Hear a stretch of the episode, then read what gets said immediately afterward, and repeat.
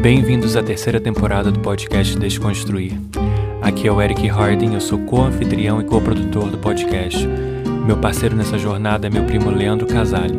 Nós somos dois educadores e estamos aqui para desconstruir tópicos relacionados à história, política, sociedade e cultura.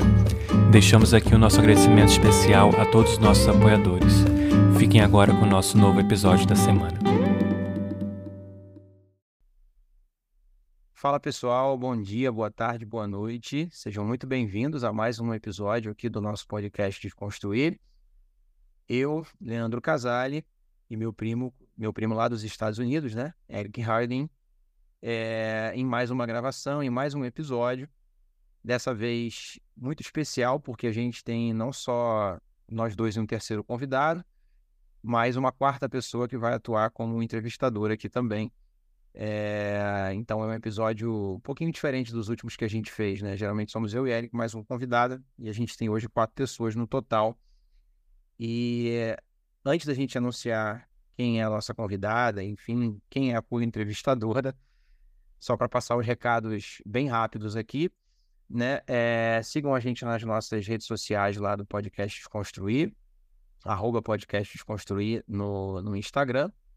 Nosso e-mail, podcastdesconstruir.gmail.com, que também é a chave do Pix, né? Caso você queira fazer uma doação pontual aí para ajudar a gente a manter esse, esse programa, esse, esses, essas gravações, os episódios, tudo isso tem, obviamente, um custo, né? Então toda doação é muito bem-vinda. Tem a nossa campanha no Apoia-se, né, prima? O link tá lá na bio do Instagram, no, no Linktree, né? Uhum. E ali você pode fazer doações mensais. E ainda que você não possa fazer doações, indicar o nosso podcast, avaliar lá no Spotify, nos outros agregadores, tudo isso ajuda bastante a gente. Interagir com a gente nas redes também, dar sugestões, fazer críticas. A gente está aqui para dialogar com, com todos vocês mesmo. Esse programa, esse episódio é para vocês, tá? Mas vamos lá. só para só para antes de você seguir Funciona mesmo, tá? Porque eu já vi pessoas assim que minha mãe compartilhou. Minha, minha, aliás, minha mãe, eu acho que se tem uma pessoa, tirando eu e Leandro, que é mais fã desse podcast, eu não conheço. Então, assim, ela ouve o nosso podcast, não só ouve como um episódio, ela escuta uh, várias vezes. Tenho certeza que esse também não será diferente. E, mas, enfim, ela já colocou nos stories dela lá no Instagram e já veio pessoas até mim parabenizar. Eu não conheço, não eram pessoas, não me seguem, mas que viram lá, entendeu? E, e, ouviram e, assim, falaram muito bem. Então, funciona, sabe? O boca a boca ainda é uma propaganda que, né, ela tem esse alcance. O nome da minha mãe, a é. Carol tá perguntando aqui, que é uma nossa convidada, é Luciana. Isso, a Luciana tá sempre comentando nos nossos, nos nossos, nos nossos posts no Instagram, né? E Sobre o episódio de hoje, pessoal, é, é um episódio muito especial, porque não só pela quantidade de pessoas que está aqui, né? E eu acho que quanto mais melhor.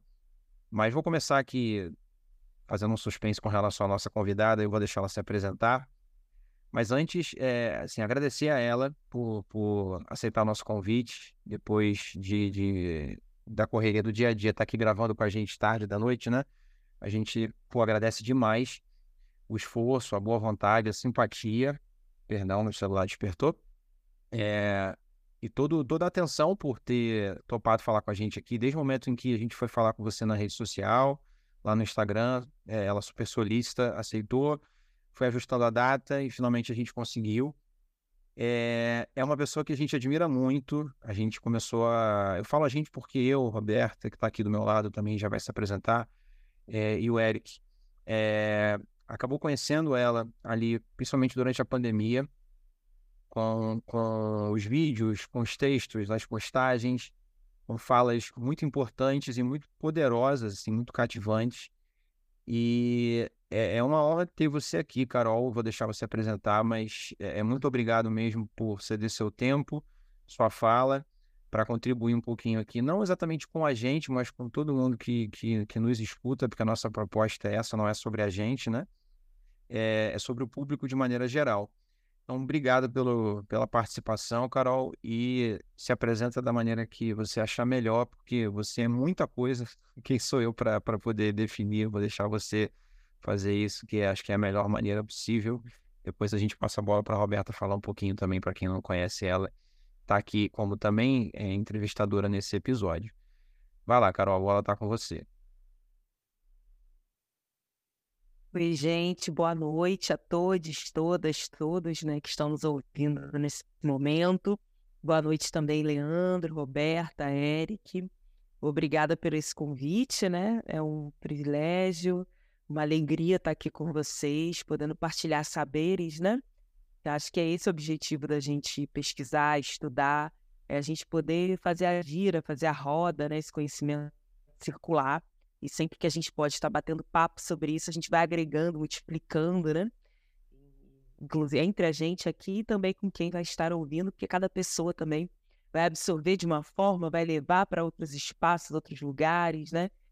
Então, eu sei que vocês são professores, eu também. Então, esse espaço né, da educação, que é esse espaço transformador para nós mesmos, né? Cada professor tem um poder imenso, tem muitos desafios, muitas dificuldades, mas também um poder imenso que é dialogar aí com um grupo, né, de pessoas, de informação, né, muitas vezes, para conhecimento e acaba sendo um grande multiplicador, multiplicadora, né, desses saberes aí nos seus espaços, né, tanto formais, né, como informais também, porque a gente é educadora a todo momento, né, não só em sala de aula, a gente está aí nessa nessa tarefa, né. Então é um prazer enorme assim, essa profissão, né, que eu acho que ser professor no Brasil e fora também, mas principalmente no Brasil, a gente tem desafios aí nas mãos, né? Mas também imensas satisfações, né? Na encruzilhada da vida, a gente vai juntando alegrias e também desafios, dificuldades, que a gente vai falar um pouquinho sobre isso também. Então, já falei que eu sou professora, sou Carolina Rocha, professora, ativista, sou uma mulher de candomblé, de terreiro, de Xangô, sou uma educadora, Sou historiadora, socióloga, sou filha da Eugênia do Fumaça. Isso diz muito sobre mim. Meus pais eram dois, duas grandes personalidades aí, suburbanas aqui do Rio de Janeiro. Sou moradora do Rio de Janeiro, suburbana. Tenho uma página com os meus textos autorais que se chama Dandara Suburbana, que também é um nome artístico nome que ganhei aí nos saraus da vida, né? Que eu gosto muito. É, em um tempo frequentei saraus também com os meus textos literários, poéticos, contos, e ganhei esse nome de Dandara Suburbana. Dandara vem aí desse símbolo de resistência negra feminina, né? Fazendo referência à Dandara dos Palmares. Mas não só, mas pensar também que todas nós, mulheres negras, temos, nós, temos um pouco ou muito de Dandara, né? No cotidiano das nossas resistências, das nossas existências, enfim, de tudo que a gente movimenta para essa sociedade acontecer e também, né? De todos os desafios e violências que também atravessam aí nossos corpos, nossos territórios, né? E eu gosto de falar que a Dandara é suburbana porque eu gosto um pouco também de brincar com essa dar um pouco de reverência para Dandara. Acho que às vezes a gente tem uma tendência muito grande, inclusive no Brasil, né, na política principalmente, que a gente elege alguns mártires, né? A gente faz aí, a gente sabe disso, eleição e mártires, sabemos bem desse contexto, né? A gente vai elegendo aí figuras únicas, né? Muito num, fazendo meio que um, uma reprodução de um mito do herói, né? Um, um ares de heroísmo aí. Mas no fundo nós somos todos pessoas, né? As que já passaram por aqui, hoje são ancestrais, as que estão aqui nesse plano, então eu gosto do Dandara suburbana, porque ao mesmo tempo que tem Dandara, que é esse grande símbolo de resistência, pensar que Dandara é suburbana e pensar que Dandara é essa mulher que está no cotidiano é, garantindo a sobrevivência sua e dos seus, né? Como aí garantindo a sobrevivência, o cuidado, a manutenção, inclusive econômica, né, dessas famílias, mas também que bebe sua cerveja, que ouve sua música, que erra, que acerta, que vai na padaria, que circula, que caminha pela cidade, que con constrói a cidade, conhece a cidade, troca, que conversa, né? Então eu gosto sempre de trazer essa complexidade e humanidade também para esses símbolos de resistência que a gente tem. Para a gente ficar fora daquela, daquela ideia, né, desses, é, da idealização né, dessas pessoas. Então são pessoas, Dandara foi uma pessoa, Zumbi foi uma pessoa, pessoas têm erros, acertos, contradições e, obviamente, tem pessoas que têm aí um destaque gigantesco em termos de representação política, pública, né? E deixam um legado imenso, né? Por isso se tornam ancestrais, pelo legado que deixam. Mas não deixam de ser pessoas. Então, estamos aqui é, fazendo né, nossa parte, nosso trabalho nessa perspectiva também de, de, de defender a humanidade, né? Não, tá, não está num pedestal, eu não gosto que coloque ninguém num pedestal, que me coloque num pedestal, justamente porque a gente os pedestais são muito aprisionadores, né? E eu gosto de pensar que a gente precisa trabalhar em liberdade, né? É pela liberdade que a gente tem lutado durante tantos séculos, né? Então, gosto da gente sempre observar isso. Estava vendo outro dia, essa semana, uma amiga falando sobre Marielle, minha querida amiga, que infelizmente né, nos deixou aí de forma brutal aí por um assassinato ainda sem sem uma justiça efetiva, né, nesse país. E aí ela estava falando sobre um pouco sobre isso, né, sobre o incômodo que ela tem às vezes com as pessoas é, colocando a Mari, né, nesse lugar muito de um pedestal, de uma deidade, né? E é uma pessoa, né? E, e, com uma família, né? Que, enfim, carrega suas dores, mas também carrega suas boas memórias, suas boas histórias, né? Então eu gosto sempre de pensar isso, que nós somos pessoas mesmo, né? Que estamos aí entre tentativas e erros, nós vamos fazendo algumas, com certeza fazendo por muita gente, né? Fazendo por todo um, um imenso coletivo de pessoas, né? Acho que isso que faz a, a diferença. Então, é isso. É um pouco de quem eu sou, do que eu acredito, e sou uma mulher negra. Nós estamos num, num podcast, fazer também a minha, minha audiodescrição, uma mulher negra. Eu tenho cabelos crespos, eles estão aqui em coque.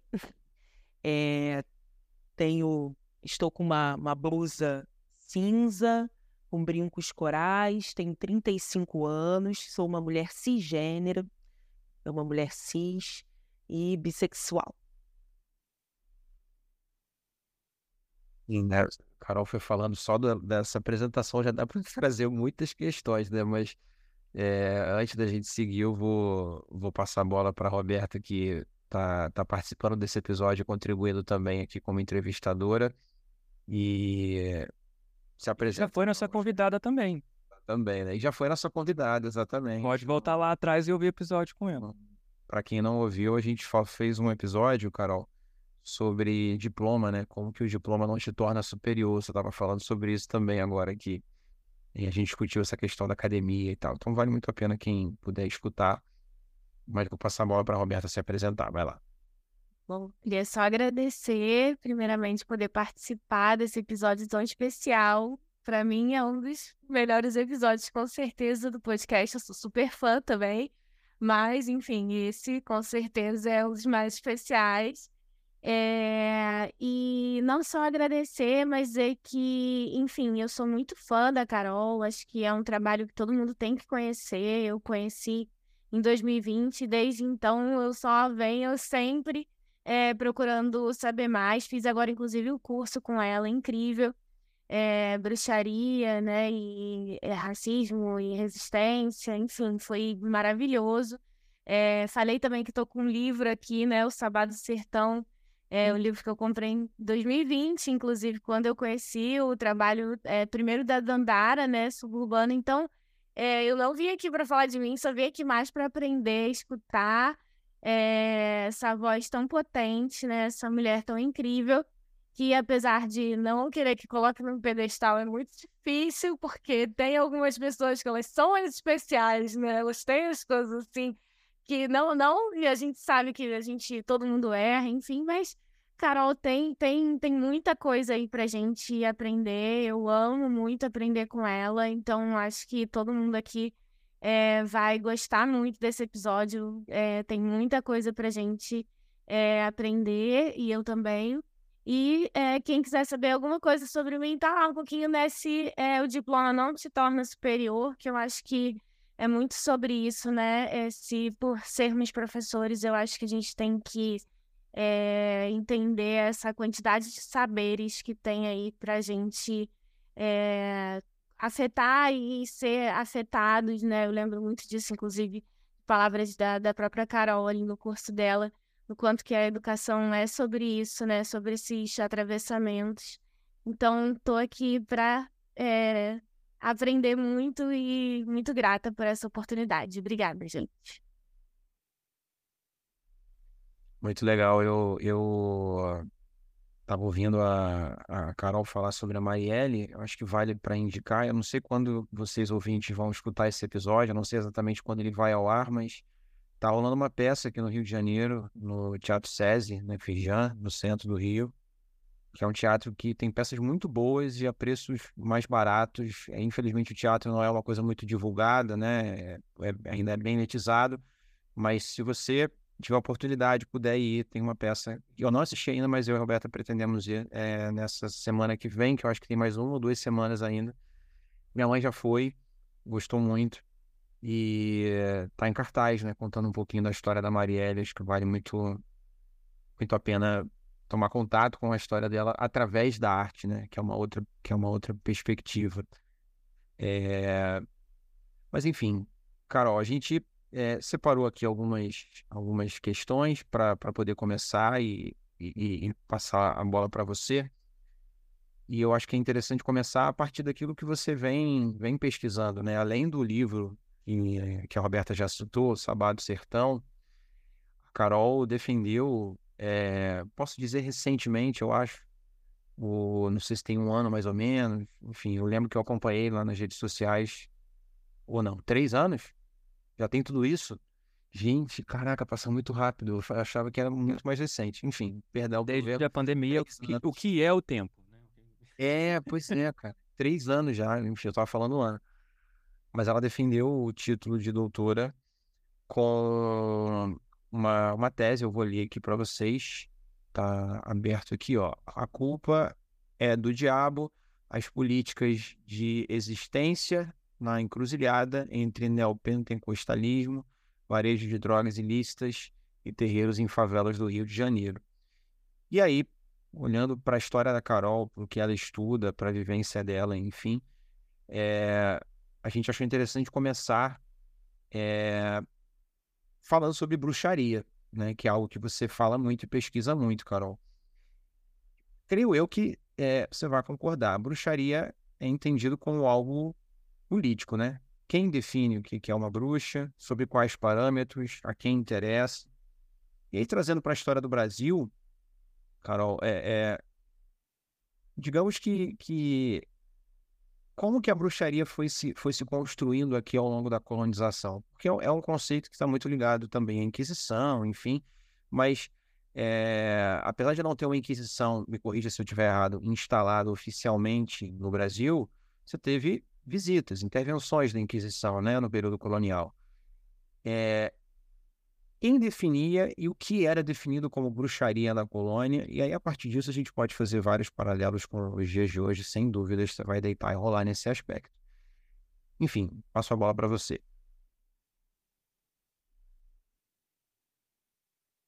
Ai, gente, muita coisa, né? Primeiro, deixa eu mandar um beijo aqui pra Luciana. É Luciana, né, Eric? Sua mãe? Isso mesmo, Luciana. Luciana. Nossa, ela vai ficar toda, toda, toda sentindo quando ela ouvir isso. Dona Luciana, um beijo, tá? Pra senhora que tá aqui apoiando esse trabalho, também vai estar tá me ouvindo, né? Eu já agradeço aí pela escuta generosa. um beijo. É... Gente, bruxaria, né? É isso, né, Leandro? Bruxaria sobre política, bruxaria sobre poder, né? Desde sempre. Então, quando a gente olha para a história do Brasil, né?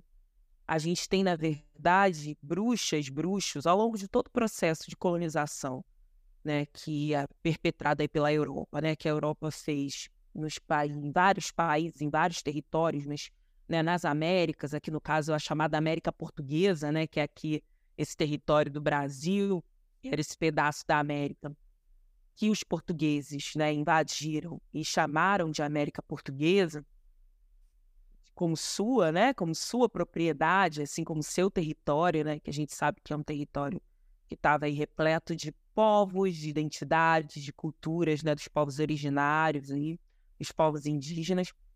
Então, quando a gente tem esse processo de colonização, invasão dessas terras, a gente tem a Europa fazendo, né, homens europeus, né? E aí a gente pode falar filósofos, laicos ou religiosos, né?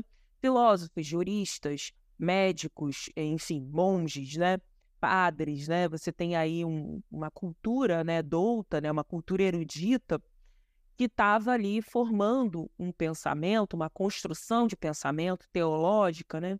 Muito baseada em que bruxas feiticeiras, na verdade, representavam todos os possíveis inimigos da Igreja Católica, né? No contexto de Portugal, que a gente está falando de um país católico, né? A gente tem outros que também perseguiram as bruxas, mas já são países protestantes. Então, os tribunais que foram perseguir bruxas já eram tribunais laicos, né? Quando a gente olha os países que, após a reforma protestante, acabaram né, sendo protestantes. Né? Aí você já tem os tribunais laicos que não foram menos né, violentos, pelo contrário. Né? Inclusive, o imaginário que a gente tem muito de bruxaria não é o imaginário, por exemplo, da formação é, da Península Ibérica, né, de Portugal e Espanha, nem dos países católicos da perseguição às bruxas. Já é o imaginário muito de uma Europa nórdica, né, que nesse momento também muito protestante. Né?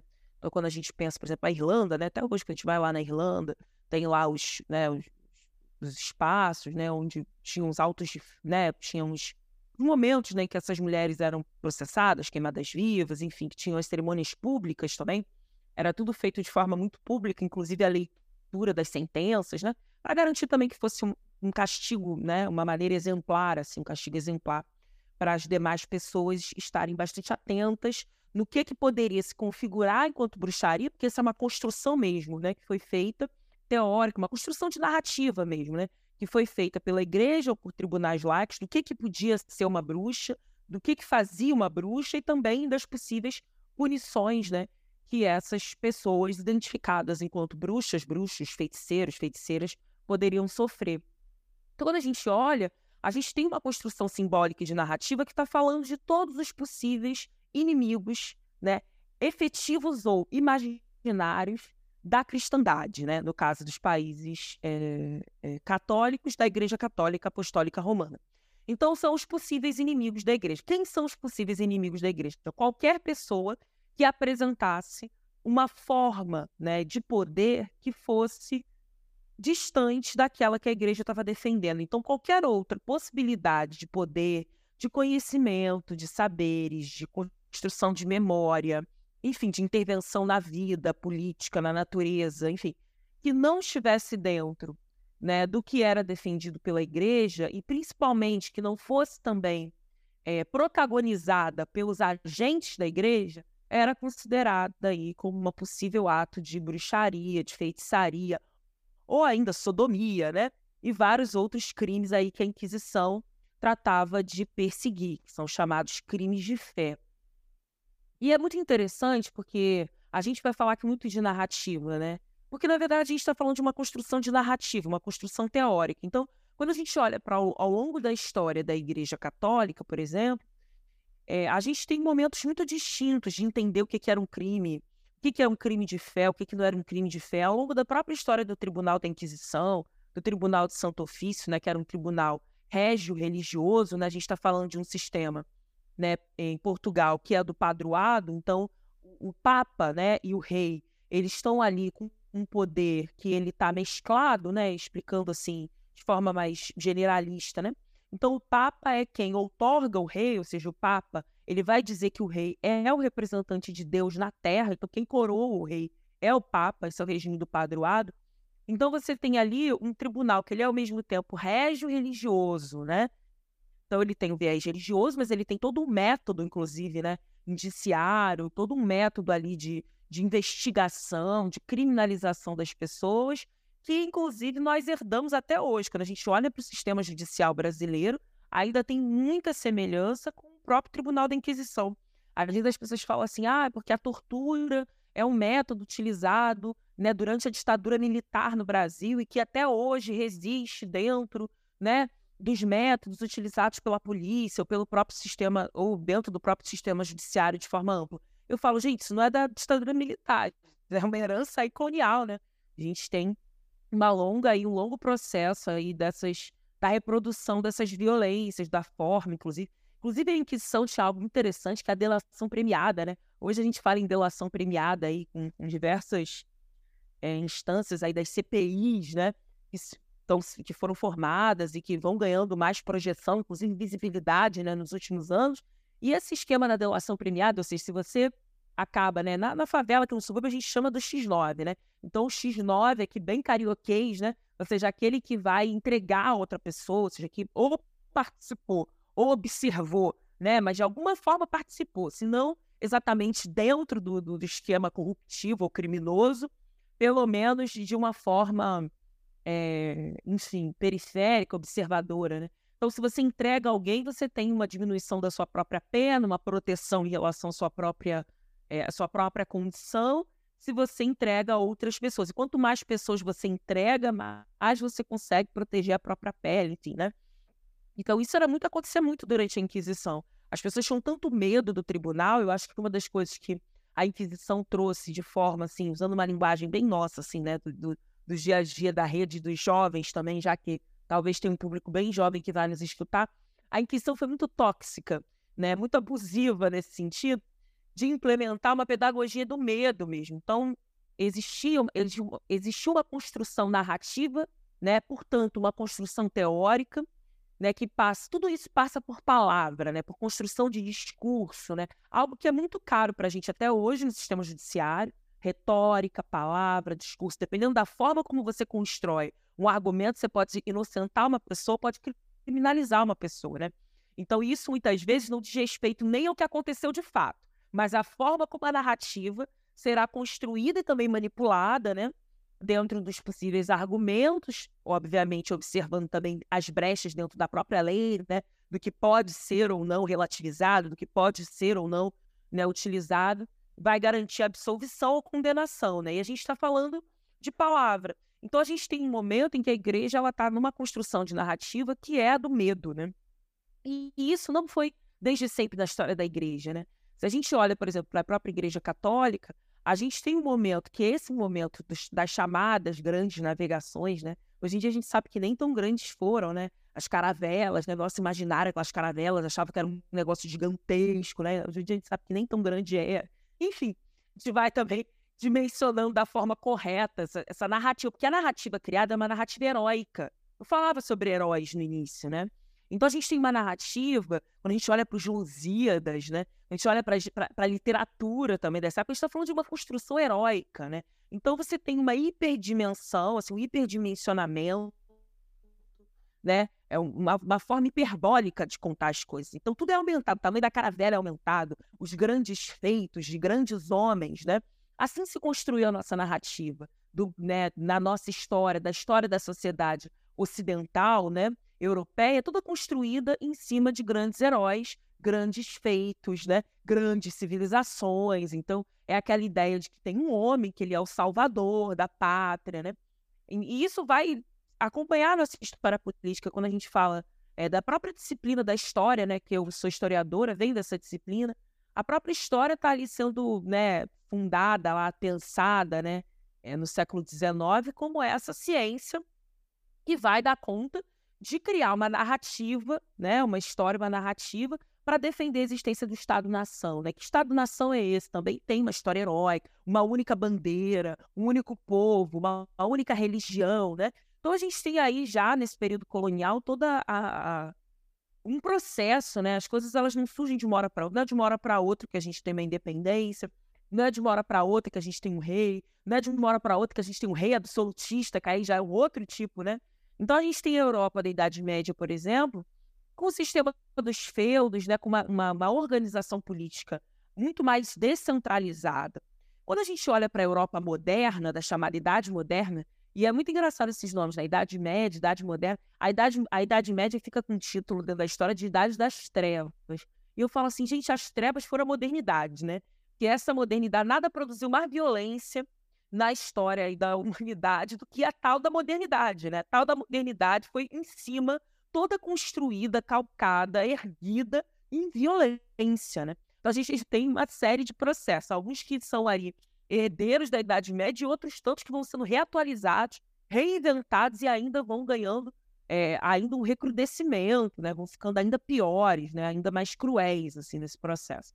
Então a gente sai de uma organização política feudal, dos feudos, uma descentralização, a gente vai para uma organização depois de uma monarquia.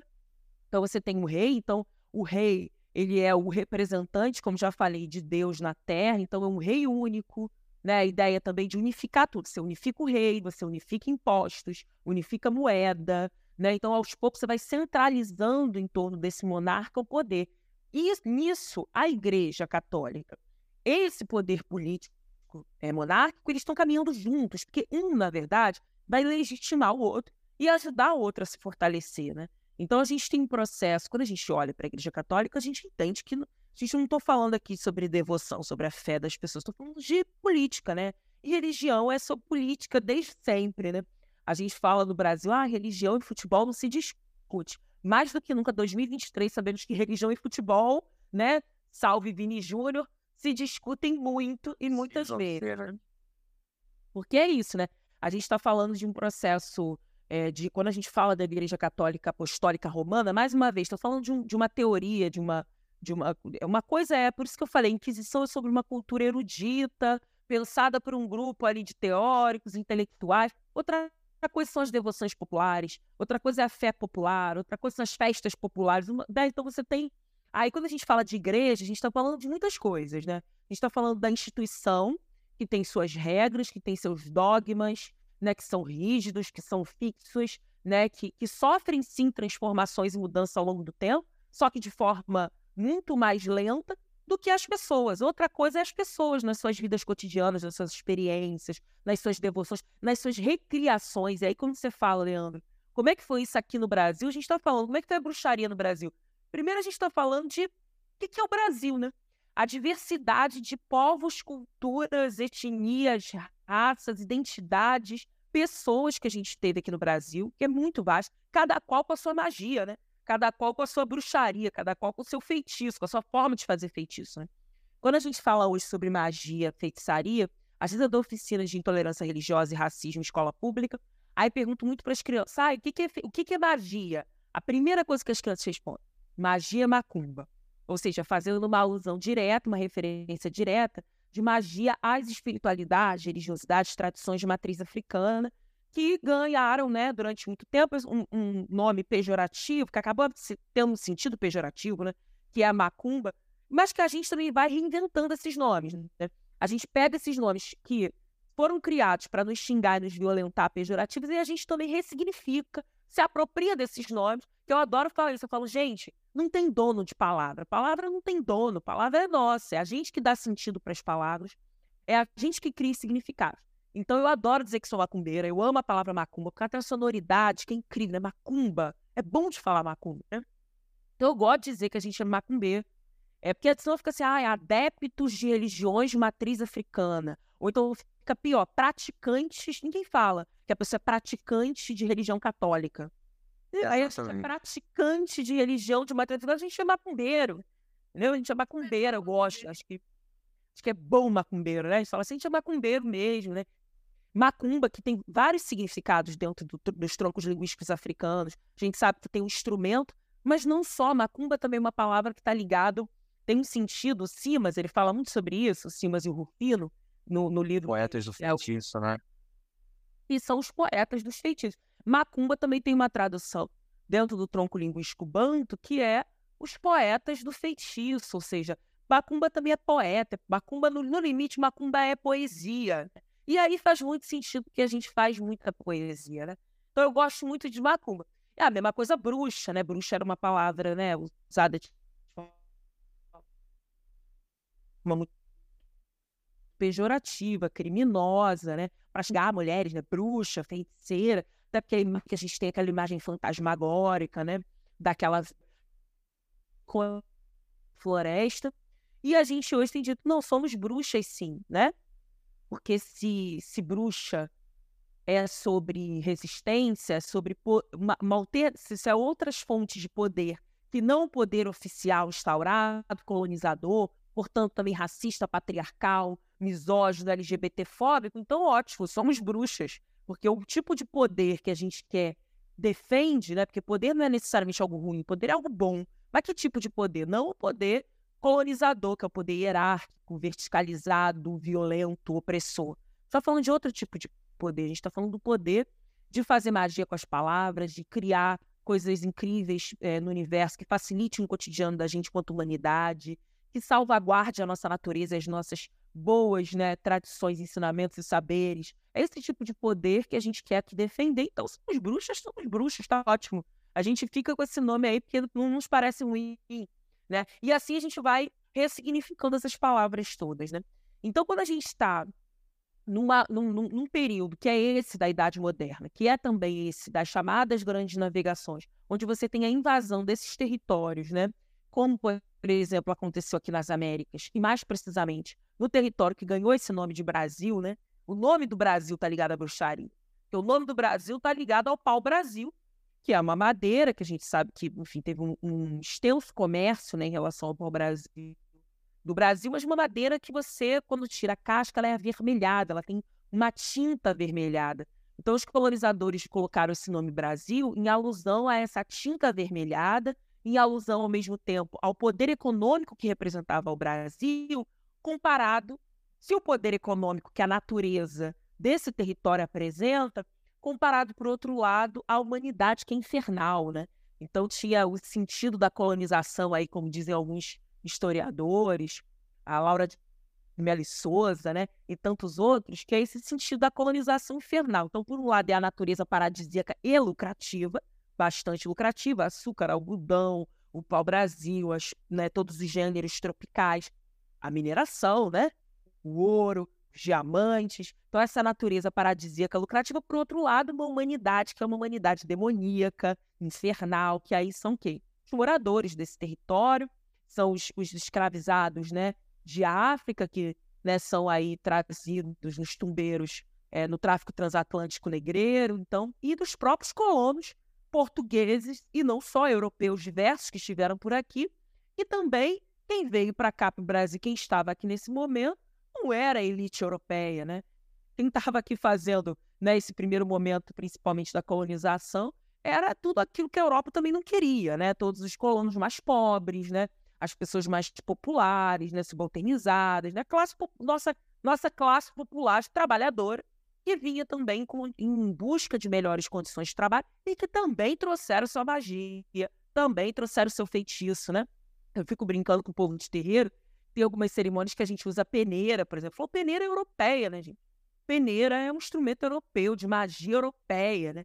Então a gente tem aí uma magia desses povos ciganos, judeus, católicos, não cristãos também, que vieram para cá e que trouxeram sua magia poderosa também, né? E que aqui vai encontrar outras magias, não de forma amistosa, legal, né? Não é a ideia de um encontro tranquilinho, maravilhoso. A gente está, não, óbvio que não. A gente está falando de uma sociedade que é profundamente segmentada. A gente está falando de pessoas que são escravizadas, que não são nem consideradas humanas, né? Versus outras pessoas que já são consideradas humanas, mas que também têm condições muito difíceis na colônia, né? Então, a magia, a feitiçaria, né, esse recurso, essa tecnologia, essa ferramenta do feitiço, né, que une, obviamente, um mundo espiritual, mas também está falando de um mundo físico, real. Quando a gente fala de feitiçaria, a gente está falando de conhecimento de planta, de erva, de etnobotânica, saberes, né?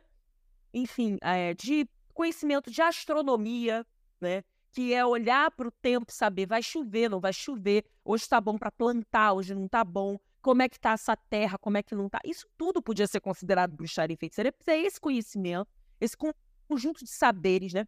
É, quando a gente fala que magia não é mágica, mágica é um milagre instantâneo, né? Magia não, magia envolve conhecimento, troca, diálogo, pesquisa, né? ancestralidade, enfim, envolve muita coisa. Então, o que esses povos estão fazendo é magia, inclusive para lidar com as adversidades de estar numa terra estranha para alguns, uma terra não estranha para outros, mas sendo invadida, né, com os seus fogos dizimados, né?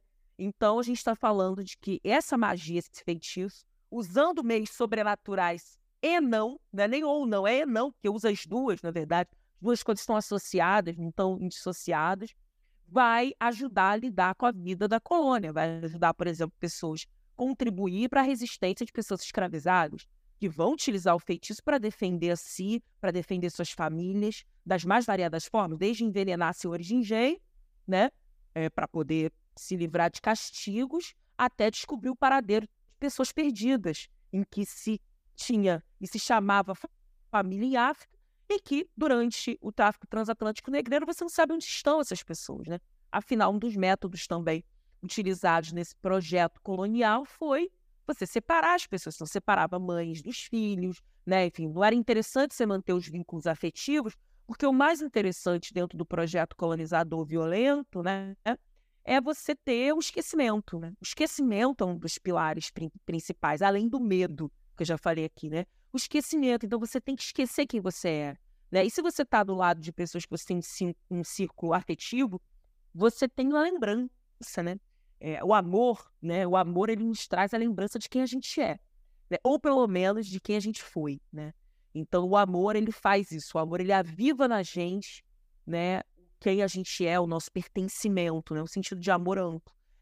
Então você tem que esquecer esses vínculos. Quando você esquece, aí você precisa reconstruir esses vínculos da colônia. E quando a gente fala de religião de matriz africana, de candomblé, de umbanda, de codó, de jurema, de batuque, a gente está falando principalmente disso como reconstruir os vínculos. Por isso que no terreiro você tem pai, você tem mãe, você tem irmão.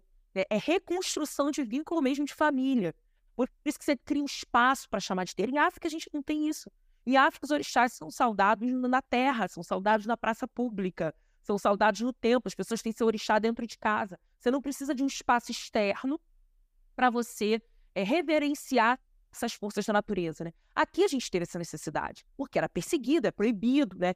Tinha todo mundo tinha que dentro do processo de colonização fazia parte, né, para você você dizer que você reconhecia o poder daquele rei, é você dizer que você reconhece o poder de Deus, é você também se converter. Então, conversão e colonização e tráfico transatlântico negreiro caminham juntos ali, né, nesse processo, desse projeto colonial, né, de extermínio. Então as pessoas precisavam se converter. Então você tinha que negar, esquecer quem você era, negar a sua fé, negar a sua cultura, negar seus ancestrais, negar seus familiares. E aí o esforço que esses povos estão fazendo, tanto principalmente os africanos aqui, é exatamente reconstruir esses laços, essa possibilidade de existir em coletivo, em comunidade, fora dos processos extremamente violentos e opressores da escravidão, né? Então, outras formas para se reconstruir comunidade, aí por isso que a gente forma quilombo, né? Vai quilombo, forma terreiro, forma quilombo, terreiro é quilombo, né? Forma terreiro, forma quilombo, enfim, as tantas revoltas, enfim. E também, além de criar novos espaços, novas possibilidades, também a gente aprendeu a subverter os que foram criados pelo próprio colonizador. E isso é o que eu mais amo, a nossa capacidade de subverter a lógica colonial quando você pensa, por exemplo, nas Irmandades Negras, dentro da própria Igreja Católica, que você tinha pessoas negras é, recriando e criando poder dentro da própria igreja, não foi um poder pequeno, as Irmandades Negras têm um poder muito grande dentro da igreja, alçam poder, né? juntam inclusive dinheiro, né? trabalham né? para conseguir dinheiro, para comprar não só suas alforrias, mas também investir dinheiro dentro das Irmandades para garantir poder dentro das irmandades e também vão influenciar algumas decisões dentro da própria igreja. Né? Então as pessoas estavam lá reunidas dentro da própria igreja fazendo suas ressurreições, né? fazendo suas revoltas. Né? Então isso é genial, assim. Como que a gente, com toda, óbvio, não romantizando de forma alguma o processo de violência e o processo de opressão e muito menos de extermínio que continua até os dias de hoje, a gente sabe a força disso, mas também não podemos invisibilizar a força dessas populações, os seus saberes, o seu conhecimento. E dentro disso, a bruxaria e o feitiço foram fundamentais, né? Para fortalecer essas populações, para fortalecer essas pessoas. Né? Então, quando a gente olha para as Irmandades Negras, por exemplo, é só a gente ir até hoje, né? Quando a gente vai para a Bahia, vai para algumas dessas irmandades, ou mesmo aqui no Rio de Janeiro, mesmo aqui na Praça Rodolfânica, a gente tem um monte, né? Tem Santa Lisbão, Santa Efigênia, né, esses, esses santos católicos negros. A igreja tem que ter santos católicos negros, tem que ter santos católicos negros, porque em algum momento, lá no século, né, principalmente 17, a igreja olha e fala assim: tem uma imensa parcela de uma população negra, seja ela africana ou já brasileira, né, ou seja, que já nasceu no Brasil, mas negra, que é convertida, que é católica, e essa população quer se ver. Quer se ver. E aí se vê como? Como que eu garanto que essa população fique na igreja? Porque imagine, é muito pior perder esses fiéis, né? Perder essas ovelhas, né? Como que eu garanto que essas ovelhas fiquem? Óbvio, tem uma estratégia da igreja nisso, tem uma estratégia da igreja nisso. Mas por trás da estratégia, não tem você, ainda que as instituições sejam controladoras, elas tentam ter o controle absoluto, elas não têm o controle absoluto, né? Então, nisso, existem muitas brechas, né? E nessas brechas a gente tem até abolicionistas dentro de Irmandades Negras no Brasil, né? Então, estavam lá dentro da própria estrutura da igreja, conflagrando a abolição. Né? Então, isso é incrível, né? A gente tem é, Rosa Egipcica, que veio no Carnaval do Rio de Janeiro, no Viradouro, vice-campeã do Carnaval Carioca, Santa Negra no Brasil. Alçada Santa Negra, não foi reconhecida pela Igreja Católica, mas pelas pessoas, né? Inclusive por senhores de engenho, inclusive por padres católicos, né? Por causa das suas manifestações espirituais, por causa da sua, do seu poder político, porque bruxa, bruxa é uma mulher política, né? Tem um poder político em torno de bruxaria. Os bruxos e feiticeiros, eles são lideranças, lideranças políticas, né? Para além do, do controle, da mediação que se faz entre mundo sobrenatural, mundo material, real, né? Ou entre fé, entre saberes científicos diversos, que é ciência, né? É medicina tradicional, é ciência, enfim. Para além disso, existe também, para ser um bruxo, uma feiticeira, principalmente para ser um bom bruxo, uma boa feiticeira, daqueles bem reconhecidos e que todo mundo ia correr atrás, inclusive reis, né? A gente teve feiticeiros, inclusive brasileiros, que foram enviados para Portugal, que eram é, estavam é, fazendo assessoria aos reis portugueses. Né? Tamanho seu poder. Então, para isso, você precisa ser uma liderança política. É a pessoa que está ali, liderança política, um articulador, uma articuladora política local e nacional e às vezes internacional.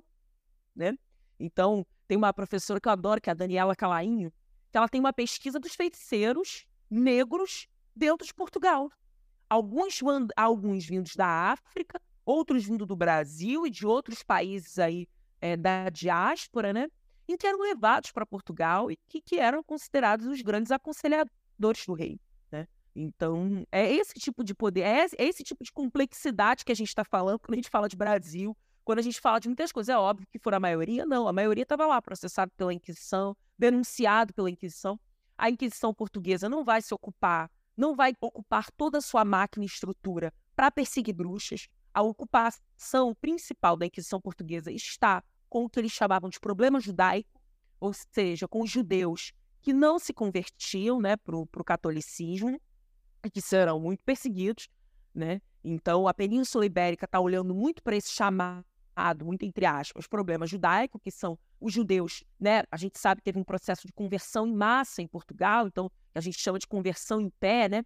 que os judeus foram convertidos e, e, muitas pessoas, obviamente, se converteram para poder ficar no território, estava ligado também a violências né, e, e, a migrações forçadas né, de outros países para Portugal, mas as pessoas continuavam com as suas fés, com as suas práticas judaicas, mesmo lá sendo é, judeus novos, né, como se, o termo que se utilizava. E a Inquisição estava olhando muito para esses judeus, né, aos que eles chamavam os católicos disfarçados de judeus, né? Então, esses judeus novos. Isso não quer dizer que não perseguiu as bruxas, pelo contrário. Quando a gente olha para os documentos da, do Brasil, da Inquisição portuguesa, Brasil, como o Leão já falou, não teve um tribunal da Inquisição, então a gente ficava sujeito ao tribunal da Inquisição portuguesa. Quando a gente não teve, enfim, foram poucos os países, poucas colônias que tiveram um tribunal, né, tirando Goa, é, a gente não teve um tribunal, ficava, ia lá, ia para ser julgado, se chegasse até a instância de um julgamento, ia para Portugal para os cárceres, né? Mas teve uma série de instrumentos da Inquisição aqui, então, os tribunais, as mesas de visitação, o visitador do Santo Ofício veio algumas vezes, né? E aí, quando a gente olha para essas visitações do Santo Ofício, eu gosto de uma em particular, que foi a do Grão-Pará, no século XVIII, a gente está aqui hoje, o Grão-Pará, né, gente, é o que equivalente ao grande parte do nosso Nordeste colonial, principalmente ali, pega o Pará, mas pega até o Maranhão, né? A gente está falando de uma maioria, uma imensa né, quantidade de denúncias, que o que mais a Inquisição teve foi denúncia, o processo era muito caro, né? Então, você, o que, o que vai movimentar o tribunal é denúncia. Enquanto estiver tendo denúncia, é que precisa da Inquisição, essa é a lógica, né?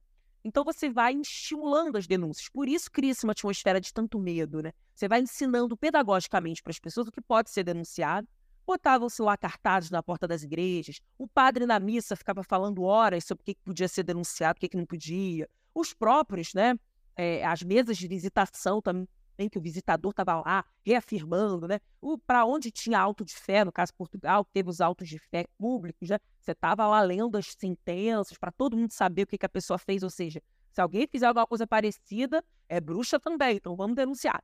Então você tem ali uma, uma, uma formação né, pedagógica com o que pode e não pode ser denunciado. Quando a gente pensa, por exemplo, século XVIII, no caso do, da visitação do Grão-Pará, a gente já, as pessoas já têm três séculos de Inquisição, três séculos de colonização aqui no Brasil, e as pessoas já dão carecas de saber o que pode ser denunciado, o que não pode. Então você já tem ali uma imensa quantidade de denúncias, e grande parte delas vão ser de bruxaria, de feitiçaria, que, ao rigor, qualquer atitude podia ser considerada bruxaria ou feitiçaria, é, dependendo do olhar, dependendo da forma, dependendo também de quem era a pessoa. Na verdade, as acusações também estão muito ligadas de onde vem, quem é o corpo, quem é a pessoa que reproduz as práticas. Então tem algo muito interessante. Antes de estudar o Sabalho do Sertão, né, o livro que, que a Roberta falou, eu fui estudar as freiras, as manifestações espirituais dentro dos conventos portugueses. Essa foi minha primeira pesquisa na graduação porque a minha orientadora da graduação, a Georgina Santos, professora da UF, da Universidade Federal Fluminense, ela tem uma pesquisa muito interessante sobre as freiras, os conventos portugueses, entendendo essas manifestações, né, é, enfim, que podem ser consideradas bruxaria ou milagre, e aí a linha é muito tênue entre o que é um milagre, que é uma grande revelação, né, milagrosa, por exemplo, uma, um contato dessa pessoa com, com Cristo, ou com um santo, ou com santas, e o que, que é bruxaria. A linha é tênue. E aí, quando você olha para os conventos e para os processos que estão decorrendo dos conventos, você vê, por exemplo, pessoas, mulheres, que foram, fizeram, tiveram exatamente os mesmos sintomas, né, mais ou menos as mesmas práticas, os mesmos sintomas, as mesmas manifestações, né?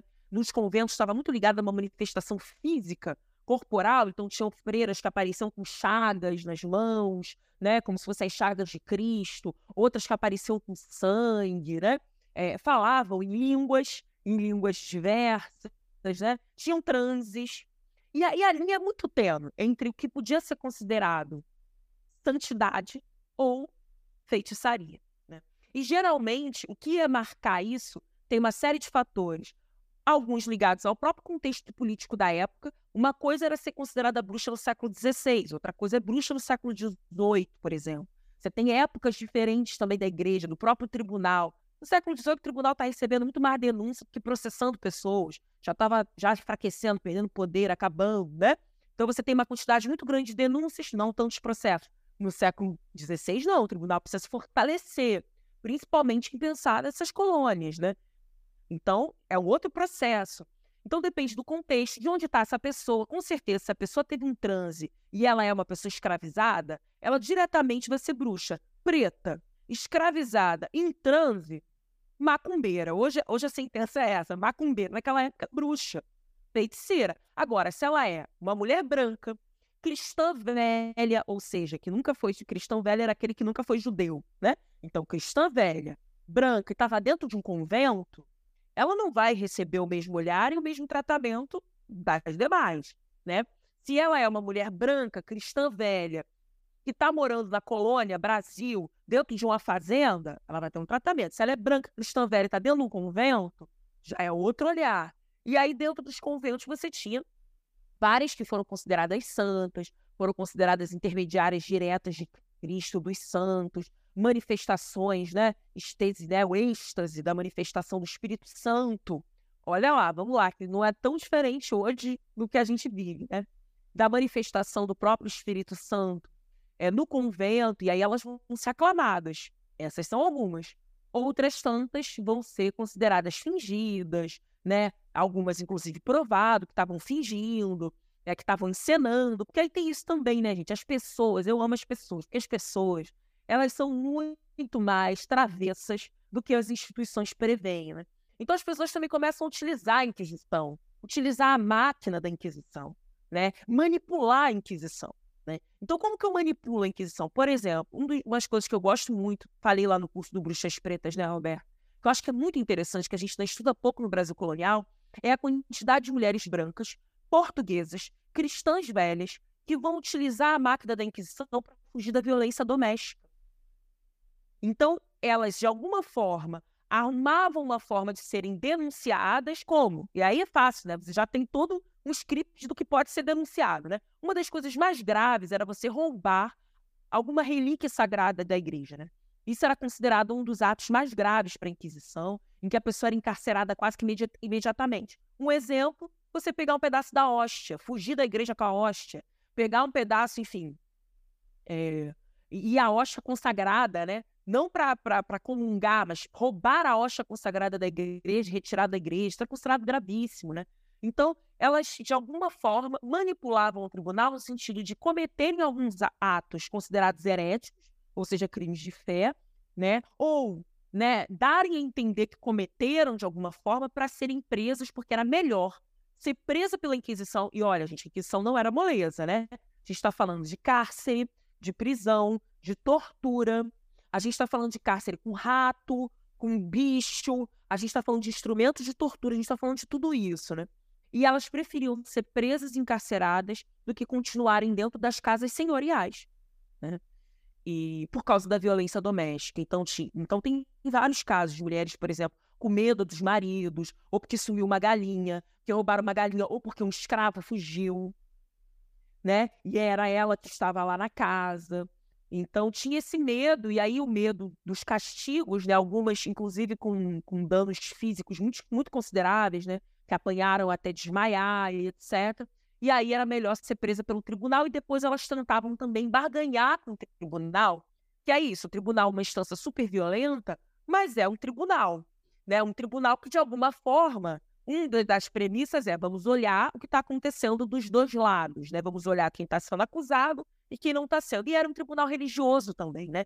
Então, no limite, tinha também algumas é, medidas que a igreja tomava no sentido de que, olha, se você se arrepende, você tem esse direito, né? Quem era queimado na Inquisição? Era quem não assumia a bruxaria, quem não assumia o pacto com o diabo e não se mostrava arrependido. Porque a ideia do tribunal era exatamente movimentar uma máquina que dissesse que aquela era a fé correta, o que as pessoas faziam era incorreto, que as pessoas negassem a sua identidade e as suas práticas, não acreditassem nelas mesmas, nas suas próprias histórias, né? E aí, isso, você, pessoas que não sabem de onde vêm, que não conhecem a sua história ou que negam a sua história, são muito mais fáceis de você também manipular os sistemas de poder, né?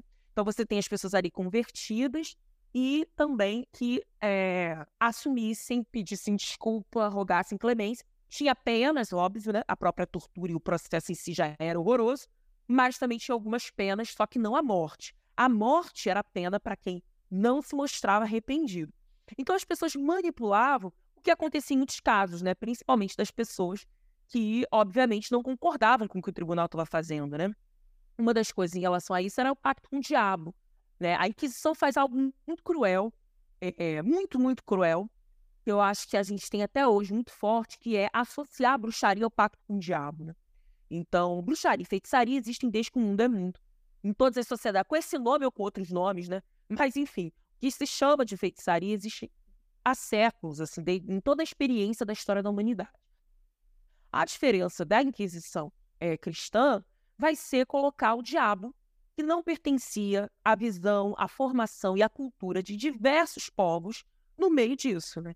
Então você vai dizer, o que a Inquisição vai dizer, precisamente dois inquisidores que têm, vão construir um manual né, de inquisidores, que é o martelo das bruxas, o martelo das feiticeiras, né, que é um dos marcos aí da história da Inquisição, eles vão dizer que o toda bruxaria é mediada pelo pacto com o diabo. Ou seja, para ter bruxaria, para ter feitiçaria, você precisa do pacto com o diabo. E aí isso vai prejudicar a vida de todo mundo, das grandes lideranças políticas femininas ou masculinas europeias, né? Que são lideranças importantes dentro das suas próprias comunidades, né? E que aí você bota o diabo e você criminaliza. Porque uma das coisas que a, a, tá na heresia no crime de fé é você se associar ao diabo, obviamente, um dos crimes mais perigosos, né? Um dos crimes é um crime de lesa majestade, é um crime contra o rei. No limite, é um crime contra o rei.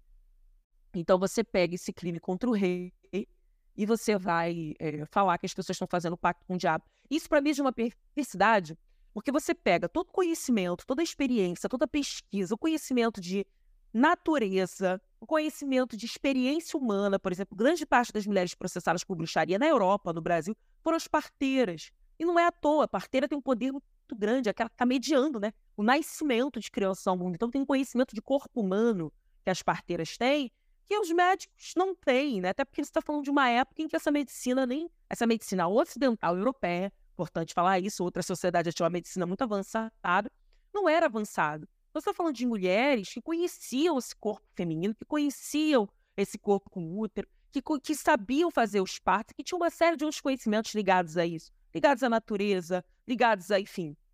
E você vai dizer que é tudo pacto com o diabo, ou seja, não é parte da ancestralidade, do conhecimento, do saber, da inteligência dessas pessoas. É tudo o diabo, porque no pacto com o diabo você diz que, na verdade, todo o poder que as bruxas e as feiticeiras têm, ele advém do pacto com o diabo. Então, ou seja, não vem da minha. Tudo que eu faço, porque assim, ninguém está negando que a bruxaria existe, ninguém está negando a eficácia da bruxaria.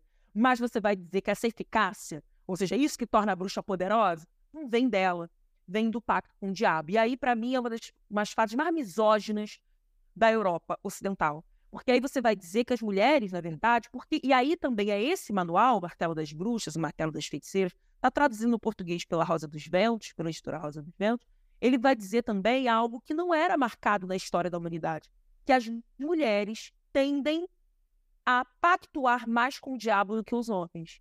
Então, por isso que a gente, quando fala em bruxaria, fala no feminino, porque são esses dois inquisidores que vão dizer que as mulheres praticam mais bruxaria que os homens. Né? Então, por quê? Porque elas são mais débeis, porque elas sofrem do defeito de inteligência, elas não são inteligentes, elas são burras, elas são débeis, elas são facilmente influenciáveis, elas são manipuláveis. E aí, por isso, elas pactuam mais com o diabo. Então, ou seja, você tira toda a potência feminina, seja ela africana, europeia, indígena, branca, amarela, preta, você tira essa potência das mulheres. Você vai dizer que, na verdade, tudo isso de poderoso que elas têm, e muitas mulheres eram bruxas feiticeiras, tinham homens também, mas a maioria eram mulheres, sim. E não é à toa, né? Em várias sociedades do mundo antigo, inclusive, você tá com as mulheres esse conhecimento, né? O conhecimento está ligado às mulheres, está ligado ao feminino, né? Então as mulheres acabam herdando dentro das próprias comunidades conhecimento sobre as histórias dos mais velhos, elas que replicam, elas que fazem esse papel muito da educação também, de replicar, enfim. Tem a ver com, após sociedades com divisão de gênero, o feminino está muito marcado por esse lugar do conhecimento, dos saberes, né? Como essa, enfim, essa detenção de saberes, enfim, essa, eh, esse poder sobre o saber e o conhecimento. Então você vai dizer que, na verdade, não é inteligência, não é sabedoria, nada disso. É o diabo. Né? E aí, poderoso é o diabo.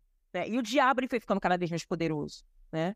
ao longo da história da cristandade, ao longo da história da Igreja Católica. Sem dúvida, o auge está aí no século XV, que é o período da colonização, que esse diabo se torna um satã todo poderoso, capaz de qualquer coisa, inclusive de fazer um sabá que é o encontro coletivo de bruxas, né? Então o diabo ele junta essas feiticeiras todas nos sabás, e aí tem toda uma imaginação demonológica, criativa, vamos reconhecer, da igreja, né, desses filósofos aí, desses teólogos, para dizer que o sabá é, enfim, aquele momento em que você tem orgias, né, em que você tem orgias sexuais, em que você tem todo tipo de luxúria, né, inclusive enfim, come lança, que a bruxa mata a criancinha, bebe o sangue das crianças, enfim, todas essas histórias aí estão dentro dessas narrativas em torno do sabá. Algumas têm motivos e explicações, por exemplo, a gente tem um alto índice de infanticídio na Europa nesse período. Muitas crianças eram assassinadas. E por que a gente tem um alto índice de, de infanticídio? Porque a gente tem um alto índice de mortalidade, porque a gente tem um alto índice de fome. A gente está falando de um contexto europeu que é de peste negra, que é de muitas sublevações populares, né? Ou seja, grande parte da Europa foi dizimada. A gente sabe o que é uma pandemia, a gente vê agora da pandemia da Covid-19, mas a peste negra foi algo muito pior, né? Que dizimou grande parte da Europa. Como você explica isso? E a gente está falando de uma sociedade, obviamente, que a gente não tem uma medicina avançada, então as, as explicações beiram no mundo espiritual, são espirituais, são religiosas, né? Então, você tem um número muito grande de crianças que são assassinadas, muitas vezes pelas próprias mães, porque não tem o que comer, que não tem como criar, né? É, além de vários outros motivos, né, como a questão abortiva e etc., né, que existe no mundo desde que o mundo é mundo, né, das mais variadas formas. Então, como que você justifica essa morte de crianças? O assassinato e a morte, inclusive natural de crianças. Algumas já nasciam mortas. Por isso que tem essa ideia que tinha, né? Quando você tem a criança, tem que guardar a criança, porque a bruxa pode pegar e levar a criança. Não é que a bruxa pode levar a criança. A criança nasce, nasce as crianças nasceram mortas. Né? Muitas nasceram mortas. Ou nasceram tão fracas, tão desnutridas, que a mãe já estava num processo de desnutrição muito grande, que você dizia, era mais, era mais bonito dizer, entre aspas, né? que a bruxa levou e que a bruxa comeu, do que dizer que você está numa sociedade que não consegue alimentar os seus. Numa sociedade em que a fome é uma realidade tão cruel e tão perversa que você não consegue ter um, natalidade, que as crianças não conseguem nascer. Então, são as explicações também. A bruxa, as narrativas construídas em torno da bruxaria, elas vão dar conta de um monte de questões sociais.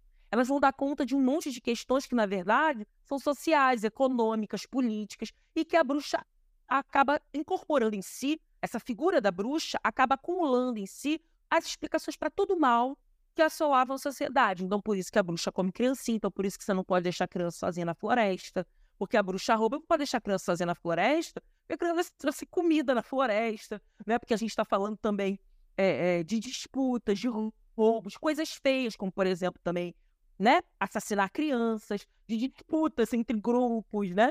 Uh, enfim, de estupro.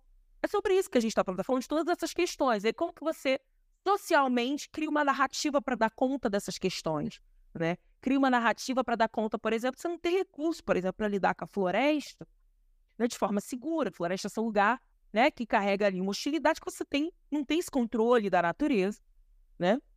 Então você vai ter que lidar com isso, que elas não podiam se perder, né? Então você tem uma, aí vem João e Maria, né? Uma série desse, desses contos, dessas histórias que vão trazendo essas histórias que também são exemplares, né? Porque você coloca, conta para as pessoas, para a criança tem medo da bruxa, tem medo do, do, do, moço do sabão, né? Do homem do saco, né? Você vai criando essas, essas narrativas para também garantir controle e também ter uma explicação social para os medos horrendos. Imagina esses povos europeus no século depois que vão dizer que não tem bruxaria, que a bruxaria foi uma grande invenção, porque é isso que vão dizer no século XIX, por exemplo. Já tem o advento da medicina, da ciência que vai dizer assim que isso tudo foi uma, uma invenção né, dessa intelectualidade, desses teólogos da idade é, dos séculos anteriores. Mas aí o que você vai fazer? Vai pedir perdão para as bruxas? Vai pedir perdão para essas mulheres assassinadas, para suas famílias? Vai restituir de dinheiro? Né? Imagina, né?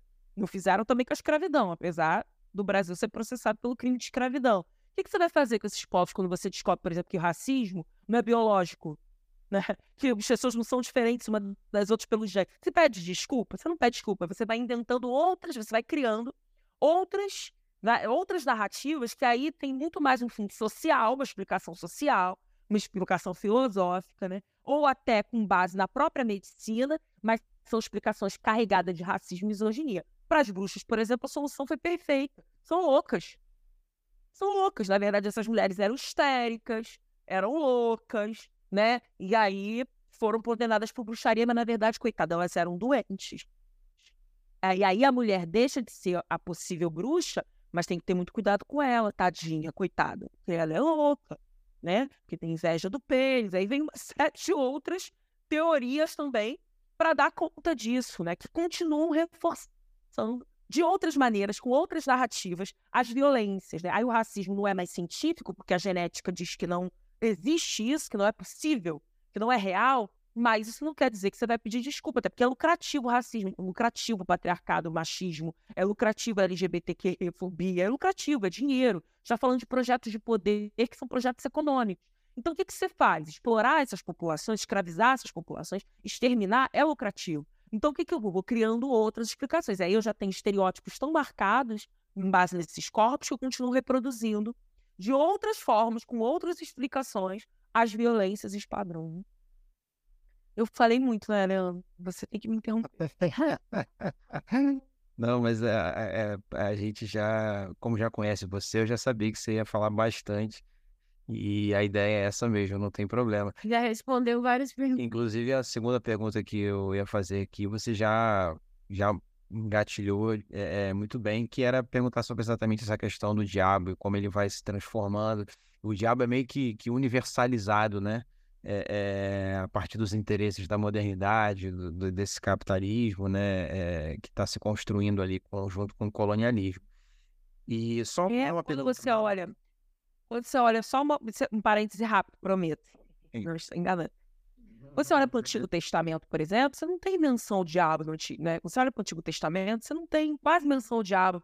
Você olha para o Novo Testamento, você tem incessantemente uhum essa figura sendo ali colocada como central. Então a gente tem o diabo na Idade Média, não era nem chamado de diabo, era chamado no plural diabinho, diabrete, né, as traduções, né, inclusive do próprio hebraico, porque era a ideia de criaturas monstrengas, verdes, né, meio monstrenga, né, com chifre, com rabinho e tal, que elas eram capazes de causar infortúnios, de causar problemas, mas não era a ideia da renascença, em que a gente tem no século XVI um Satã todo poderoso, né? inimigo, antagonista de Deus, né? quase que no mesmo lugar de poder e força. E aí vão surgir uma série de problemas dentro da própria igreja, porque, obviamente, a igreja não é homogênea. Tem pessoas, de... uma prova disso é a reforma protestante, né? Lutero, né? Mas não só isso, tem vários teólogos, monges, padres dentro da própria igreja questionando isso, falando, gente, o diabo está com tanto poder e está quase igual a Deus, espera aí, tem alguma coisa errada. E aí vem surgindo várias narrativas, como, por exemplo, a de Lúcifer, a narrativa da história de Lúcifer vem disso. O diabo ele é muito poderoso porque ele é criação de Deus. E aí você tem uma explicação pelo poder do diabo. Ele é poderoso porque foi Deus que criou, só que ele é um traidor. Assim como as bruxas são traidoras. Né? Então você vai criando esse imaginário e, e tudo isso, gente, é narrativa. Por isso que eu digo, quando a gente fala de igreja, a gente não está falando de fé, de devoção, está falando de história, né? Porque é a construção de narrativa. Como que as, que as narrativas vão sendo criadas para dar as explicações, para encaixar nas explicações, nas, nos projetos, nas defesas que estão acontecendo naquele momento. Então, o diabo ele não é o mesmo na história do Ocidente. Hoje a gente tem um Satã, um diabo todo-poderoso. Mesma coisa, né? O pentecostalismo é uma coisa, né? Tudo é culpa do diabo. Esse diabo imanente está em todos os lugares, capaz de qualquer coisa. Né? Então, a pessoa está com vício de droga, diabo. A pessoa perdeu casa, diabo. Só que o problema é que o diabo não age sozinho. Nunca agiu sozinho. Né? Como que o diabo age? O diabo age através dos seus agentes. Aí tem um livro que eu adoro, que é do Jean Delumeau, que é o História do Medo no Ocidente. Inclusive, recomendo para qualquer pessoa, porque História do Medo no Ocidente, que não tem nada mais assim. Que é isso, ele vai contando a história do medo na sociedade ocidental, para dizer assim: olha, o diabo nunca agiu sozinho, ele age através dos seus agentes. Quem foram os agentes do diabo? Os judeus, os mouros, as bruxas, pessoas escravizadas africanas, os povos indígenas, né? todos agentes do diabo. Então você tem uma cristandade, a narrativa construída é uma cristandade profundamente ameaçada por todos os lados, por todos esses inimigos da igreja e agentes do, do diabo. Sim, como eu, se, eu, é, sorry. eu ia falar, como, se, é, como se já fazer um, um parênteses. É como se o cristianismo fosse tão frágil, mas tão frágil que precisa de toda essa estrutura ao redor dele para poder se manter no poder, né? Exato. É, é, você pode fazer paralelo disso com a questão, enfim, de masculinidade também. É tudo muito frágil. Qualquer coisa que você desvia, você precisa já reagir de maneira muito violenta, apontando o dedo para mostrar, ó, isso aqui é errado e tal. Então, é, é, é, você, não, você não pode criar nenhum tipo de fissura nessa redoma, né? Para manter ela, ela intacta. Mas eu não, eu não vou lançar pergunta, não, vou, vou passar para Roberto. Mas antes, só duas observações aqui a partir de, de tudo que você falou. É, como que narrativa é, é política, poder, conceitos são reflexos de poder também, os conceitos não são neutros, né? E como, como chama, me chama a atenção, por exemplo, como que a igreja, ou como os livros didáticos hoje, como o senso comum, a gente mesmo, a gente se refere a, a Macumba, ao Candomblé, a Umbanda, enfim, a religiões de matriz africana, como chamam mais formalmente, de religiões sincréticas, né? O sincretismo religioso. Só que você só fala de sincretismo para Macumba, porque se você olhar o catolicismo é o que mais tem de sincretismo. Nenhuma religião é pura completamente, gente. Mas como a, a, a construção da narrativa é cristã, você quer reivindicar uma, uma pureza, né? As outras são misturadas, mas a minha não. A minha religião é pura. E o que mais o cristianismo faz nas suas variadas vertentes é se apropriar de diferentes manifestações culturais né, e religiosas. É, enfim, a própria Bíblia, a gente poderia ficar falando de vários aspectos É, mas é só para pontuar mesmo, para quem estiver ouvindo a gente, pensar que sincretismo toda religião tem. Não existe a primeira, a original, a pura, né? O Porta dos Fundos brincou com isso uma vez já, né? No, vídeo, no, ironizando essa questão, lá do deus da Polinésia, né? Acho que era isso. Que era era o certo, era o primeiro, enfim, é, brincando exatamente com isso.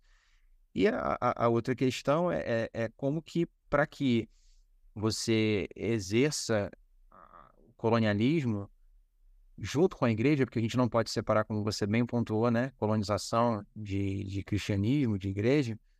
É, como que é necessário você controlar o corpo, né? É, é fundamental o controle dos corpos. E para efetivar o controle dos corpos, a sexualidade é uma ferramenta, o sexo é uma ferramenta muito importante.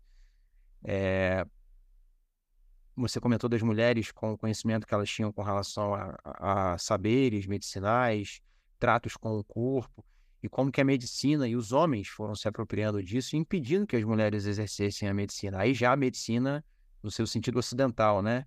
O jaleco branco, ali, principalmente a partir do século XIX. É, e como que, que é necessário afastar as mulheres disso, porque são, são saberes subversivos, né? São considerados subversivos. E a sexualidade é uma ferramenta muito importante, porque sexualidade tem a ver com autoconhecimento, tem a ver com empoderamento, tem a ver com sorrir, com felicidade. Quanto mais você se conhece, mais empoderado você é e menos, digamos que, controlável, manipulável você pode, você pode ser. Então é preciso que a pessoa esteja alienada do próprio corpo, né? E, e de si mesma. Tem uma cena que, que eu e o Roberto usamos muito em sala com os nossos alunos no ensino médio para falar disso, que é aquela do Em Nome da Rosa, do, do, do Sean Connery, quando ele está no, no no monastério, né, no convento, ele conversa com um cara lá que tem muito medo de um livro do Aristóteles que fala sobre o riso. E aí ele brinca que se, não, se, se as pessoas riem muito, elas estão muito felizes e elas não têm medo. E se você não tem medo, para que você vai ter fé em Deus? Para que você vai buscar Deus? Então é, é, é o medo como instrumento de, de controle. Mas vou passar para a Roberta também fazer os comentários dela e, e as perguntas. Na verdade, eu, eu nem quero me alongar, mas eu acho muito interessante eh, pegar um gancho aqui com o que o Casari acabou de falar, que no curso Bruxas Pretas, é, que a Carol deu, é, Bruxas Pretas entre o Racismo e a Resistência, é, ela começa, inclusive, com uma gargalhada incrível, né? de um ponto de Pombagira e o quanto que é, é, é, e o ponto em si, né, é, é, de, de uma potência, de uma resistência, mostrando exatamente como que o riso, né, é, é essa forma de resistir da mulher e principalmente é, da gente que é, tem sempre tentativas de eliminar, né, as nossas subjetividades, exatamente por uma questão de poder.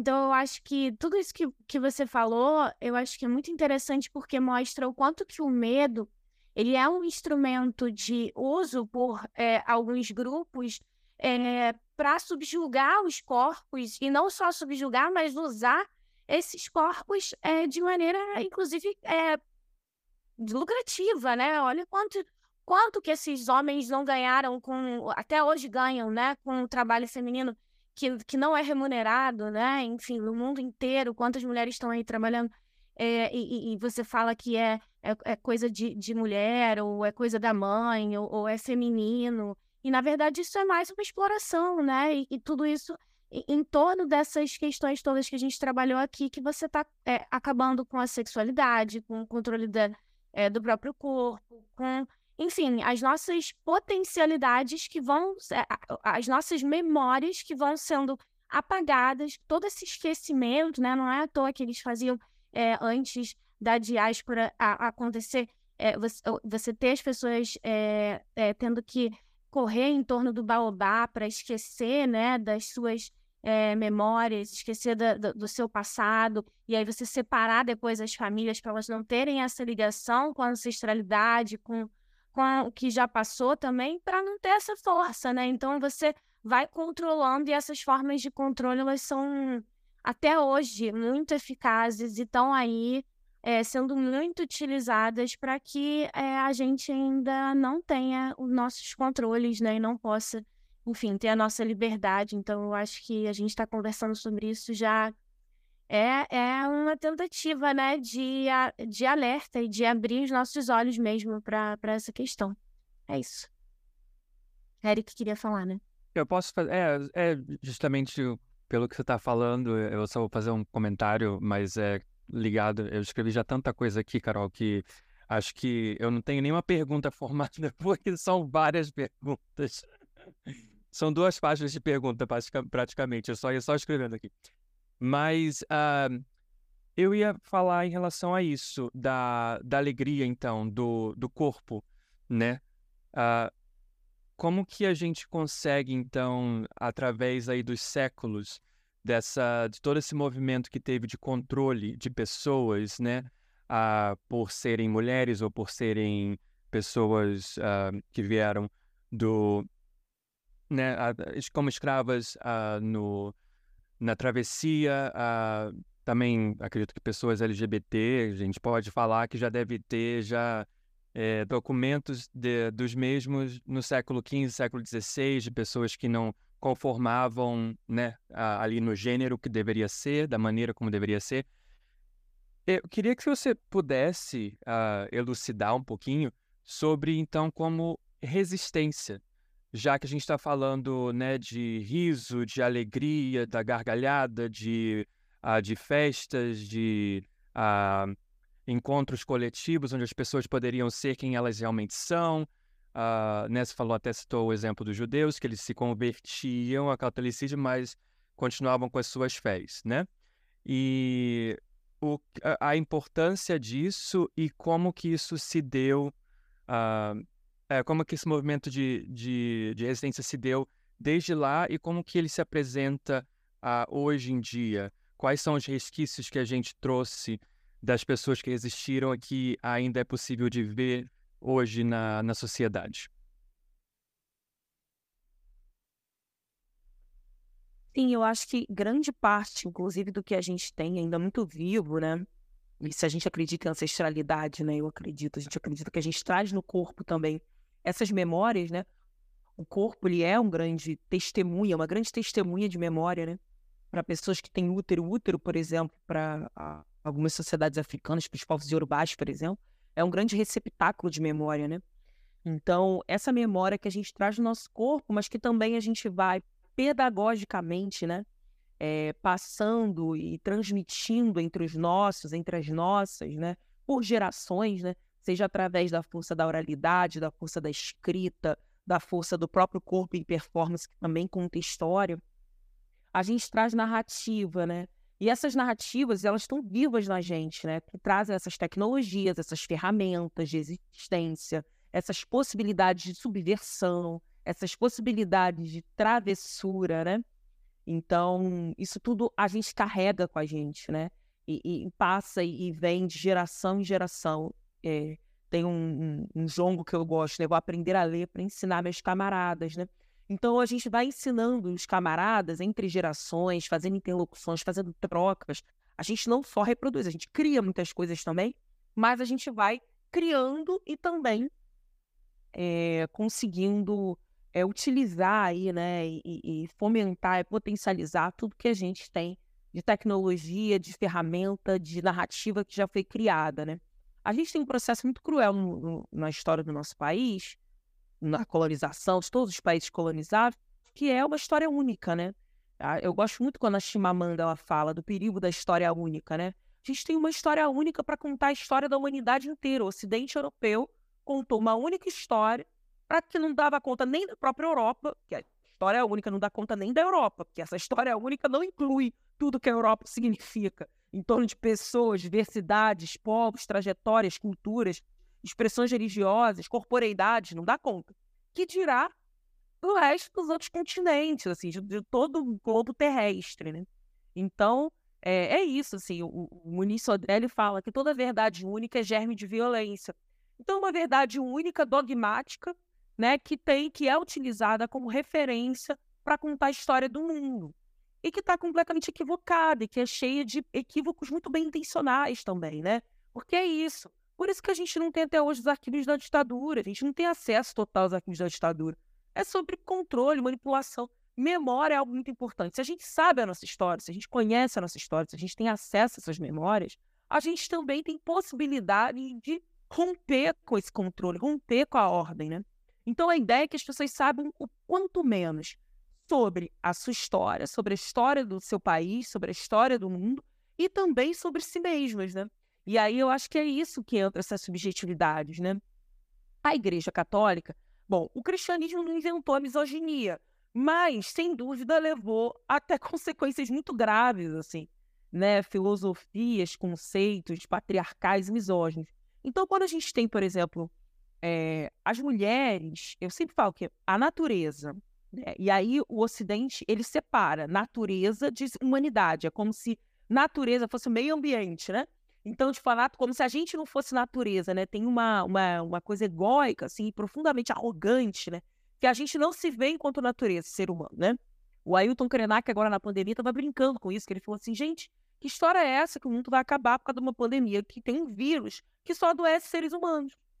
O mundo vai acabar. A humanidade pode até acabar, mas o mundo não vai acabar. A gente é super recente na história do mundo. Assim. A gente é muito recente na história da Terra, por exemplo. Né? Mas a gente é extremamente egocêntrico, né? Tudo gira em torno do nosso umbigo. Então, a natureza selvagem, né, que é incontrolável, as mulheres, a infância e a sexualidade, para mim, estão no mesmo lugar em relação às filosofias né, católicas cristãs, né? Para mim, elas estão no mesmo lugar. Para mim, a, a, Bíblia, quando a gente olha para o livro do Gênesis, a gente vê essa, essas quatro possibilidades, assim, no mesmo lugar, que é o lugar de perigo, né?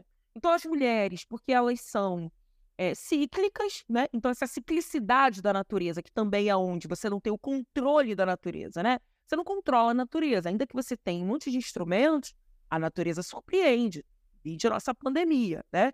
Então você não tem o controle absoluto. Então é algo que você tem, né? Apesar de a gente estar cada vez mais desmatando, envenenando, destruindo a natureza, inclusive vamos destruir a nós mesmos, né?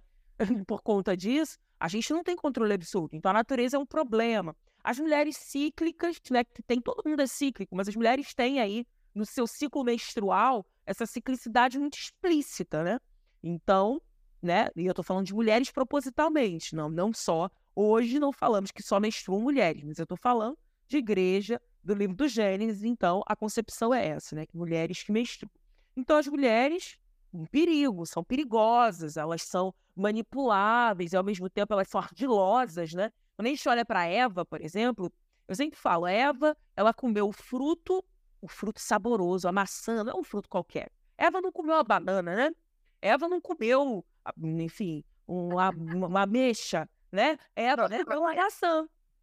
E Eva comeu a maçã, não é à toa, porque a maçã, além de doce, ela é, além de suculenta, ela é gorda, né? ela é suculenta e ela é vermelha. Então tem toda a simbologia em torno da maçã, esse fruto vermelho, suculento, carnudo, que grande parte da maçã é, é comestível, inclusive a casca, né? Carnudo, né? Gostoso, doce e vermelho. Então estaria apontando, tem toda uma simbologia. Ela comeu a maçã, né?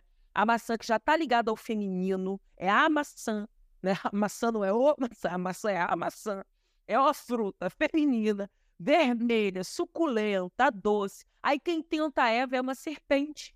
Não tem equivalente para serpente na natureza no masculino, né? Não foi uma leoa que teria um leão, não foi uma, foi uma serpente, a serpente é feminina.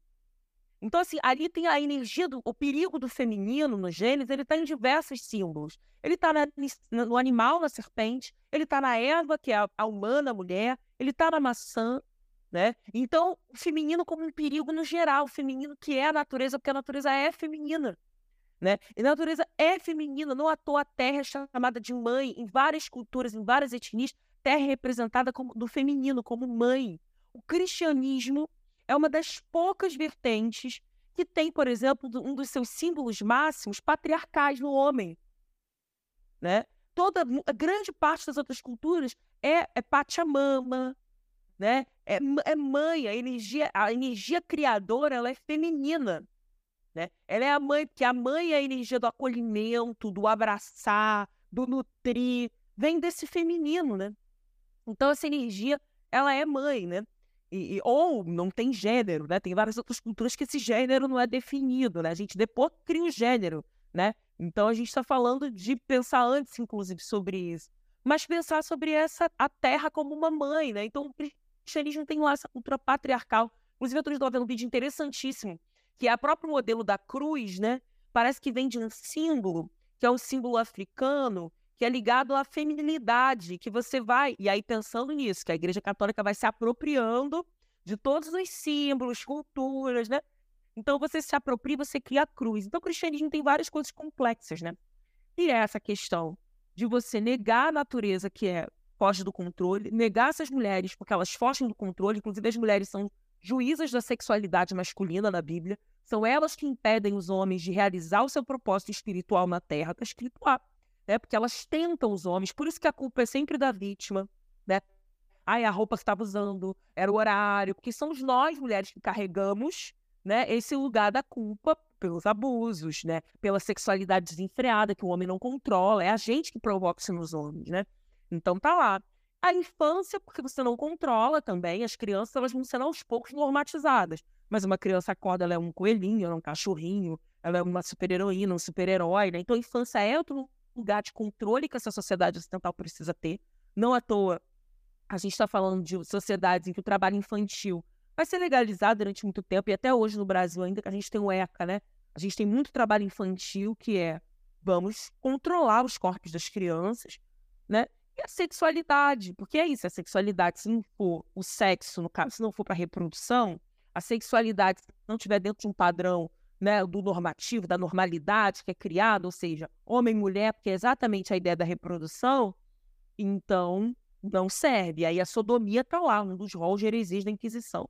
É a sodomia para lidar com todas essas corpas dissidentes, né? A gente tem um monte de histórias na Inquisição de mulheres trans, de homens trans, de mulheres lésbicas, homens gays. Então, todos eles lá, né? O povo que adora falar assim, ah, esse negócio de trans, agora inventaram isso. Não, meus, meus lindos. Isso aí, minha gente, é de que o mundo é mundo, que a gente tem pessoas e elas não se identificam com seu sexo biológico, né?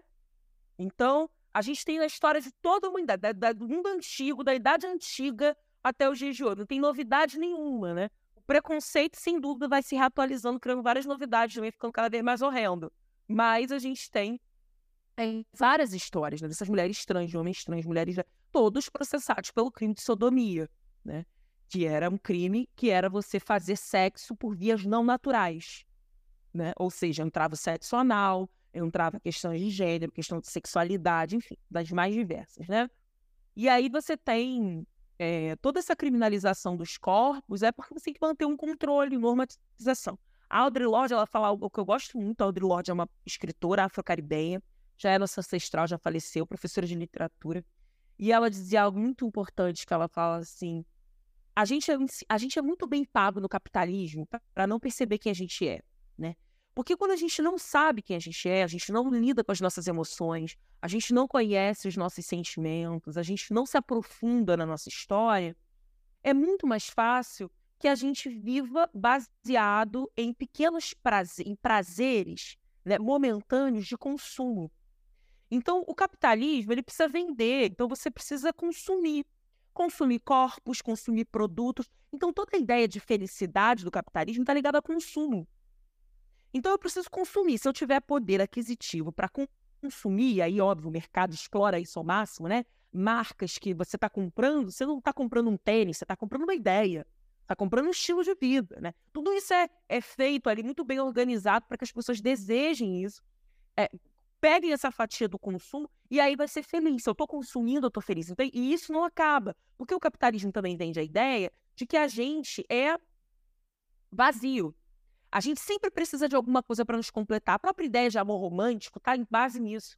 É a cara metade, minha alma gêmea, ou seja, pessoas vazias que precisam da sua metade, que precisam encontrar nas outras a possibilidade da sua própria felicidade porque não estão nelas. E aí consome, mais uma vez, consome corpos, relacionamentos que também estão baseados no consumo, às vezes, muitas vezes até imediato, do sexo, né, para poder ter um tipo de prazer.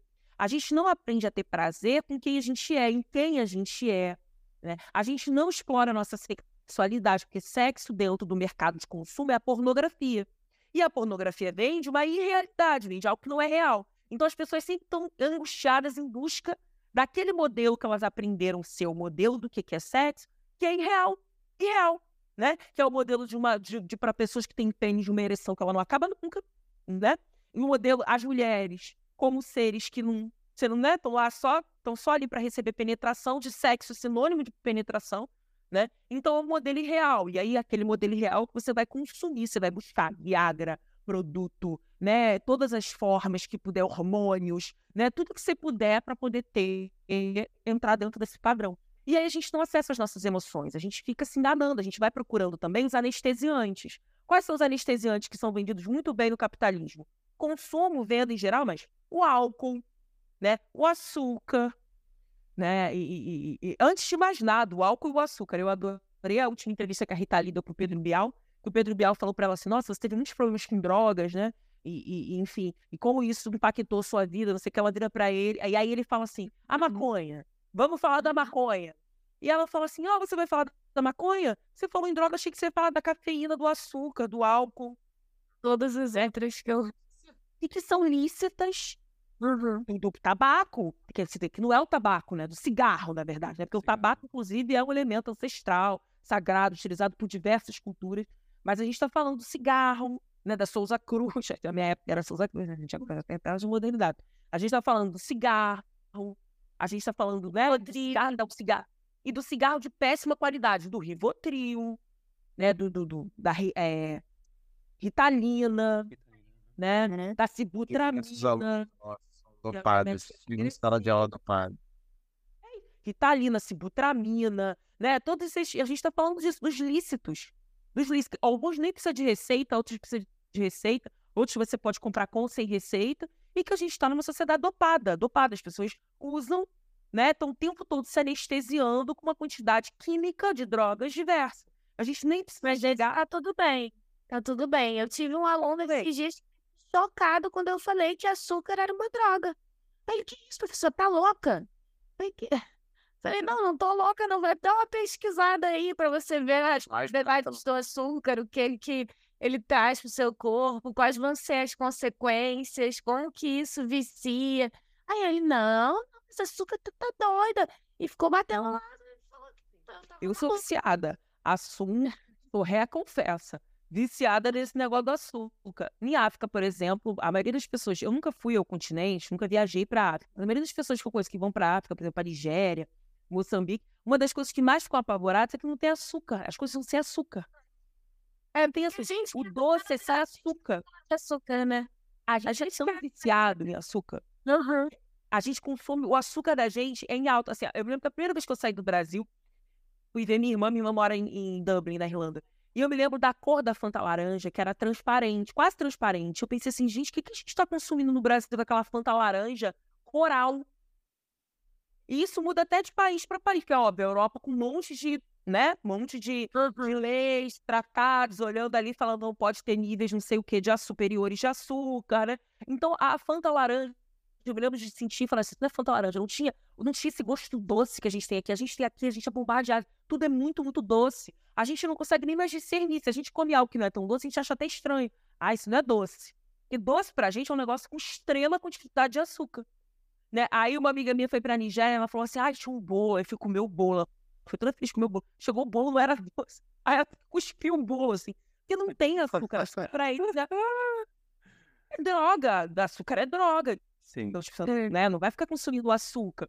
E aqui a gente consome quantidades extremas, inclusive nesses produtos industrializados, de açúcar, de gordura, né?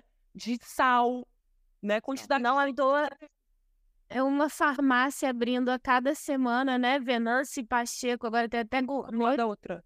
Uma do lado da outra. É. Tem farmácia, minha. Você vai pra periferia, outro dia eu fui dar uma aula lá em, lá em São Gonçalo. Quando eu chego em São Gonçalo, tinha uma farmácia na, na praça, tinha uma praça, praça de cidade, praça, praça, que ao redor da praça tinha escola, tinha um comércio, que não tinha um mercado, que eu queria achar um mercado, não tinha um mercado. Mas tinha uma farmácia que parecia um shopping. O letreiro dela fazia assim, ó, vermelho. É isso. É o que estamos fadados, é sobre isso, sobre o nosso adoecimento. Porque quanto mais doentes estivermos, né? E quanto menos a gente também estiver olhando para nós mesmos e mais dopados a gente esteja é, sobre a nossa realidade, menos a gente vai questionar, mais manipuláveis a gente é. Então, eu acho que tudo é sobre a questão do controle, né? E, e, e do esquecimento, do apagamento, né? E das nossas, dos silenciamentos dos nossos corpos, né? Eu... Mas a gente, a gente subverte, né? Que aí é sobre isso também, né? E aí eu acho que é nisso que a gente irrita bastante, né?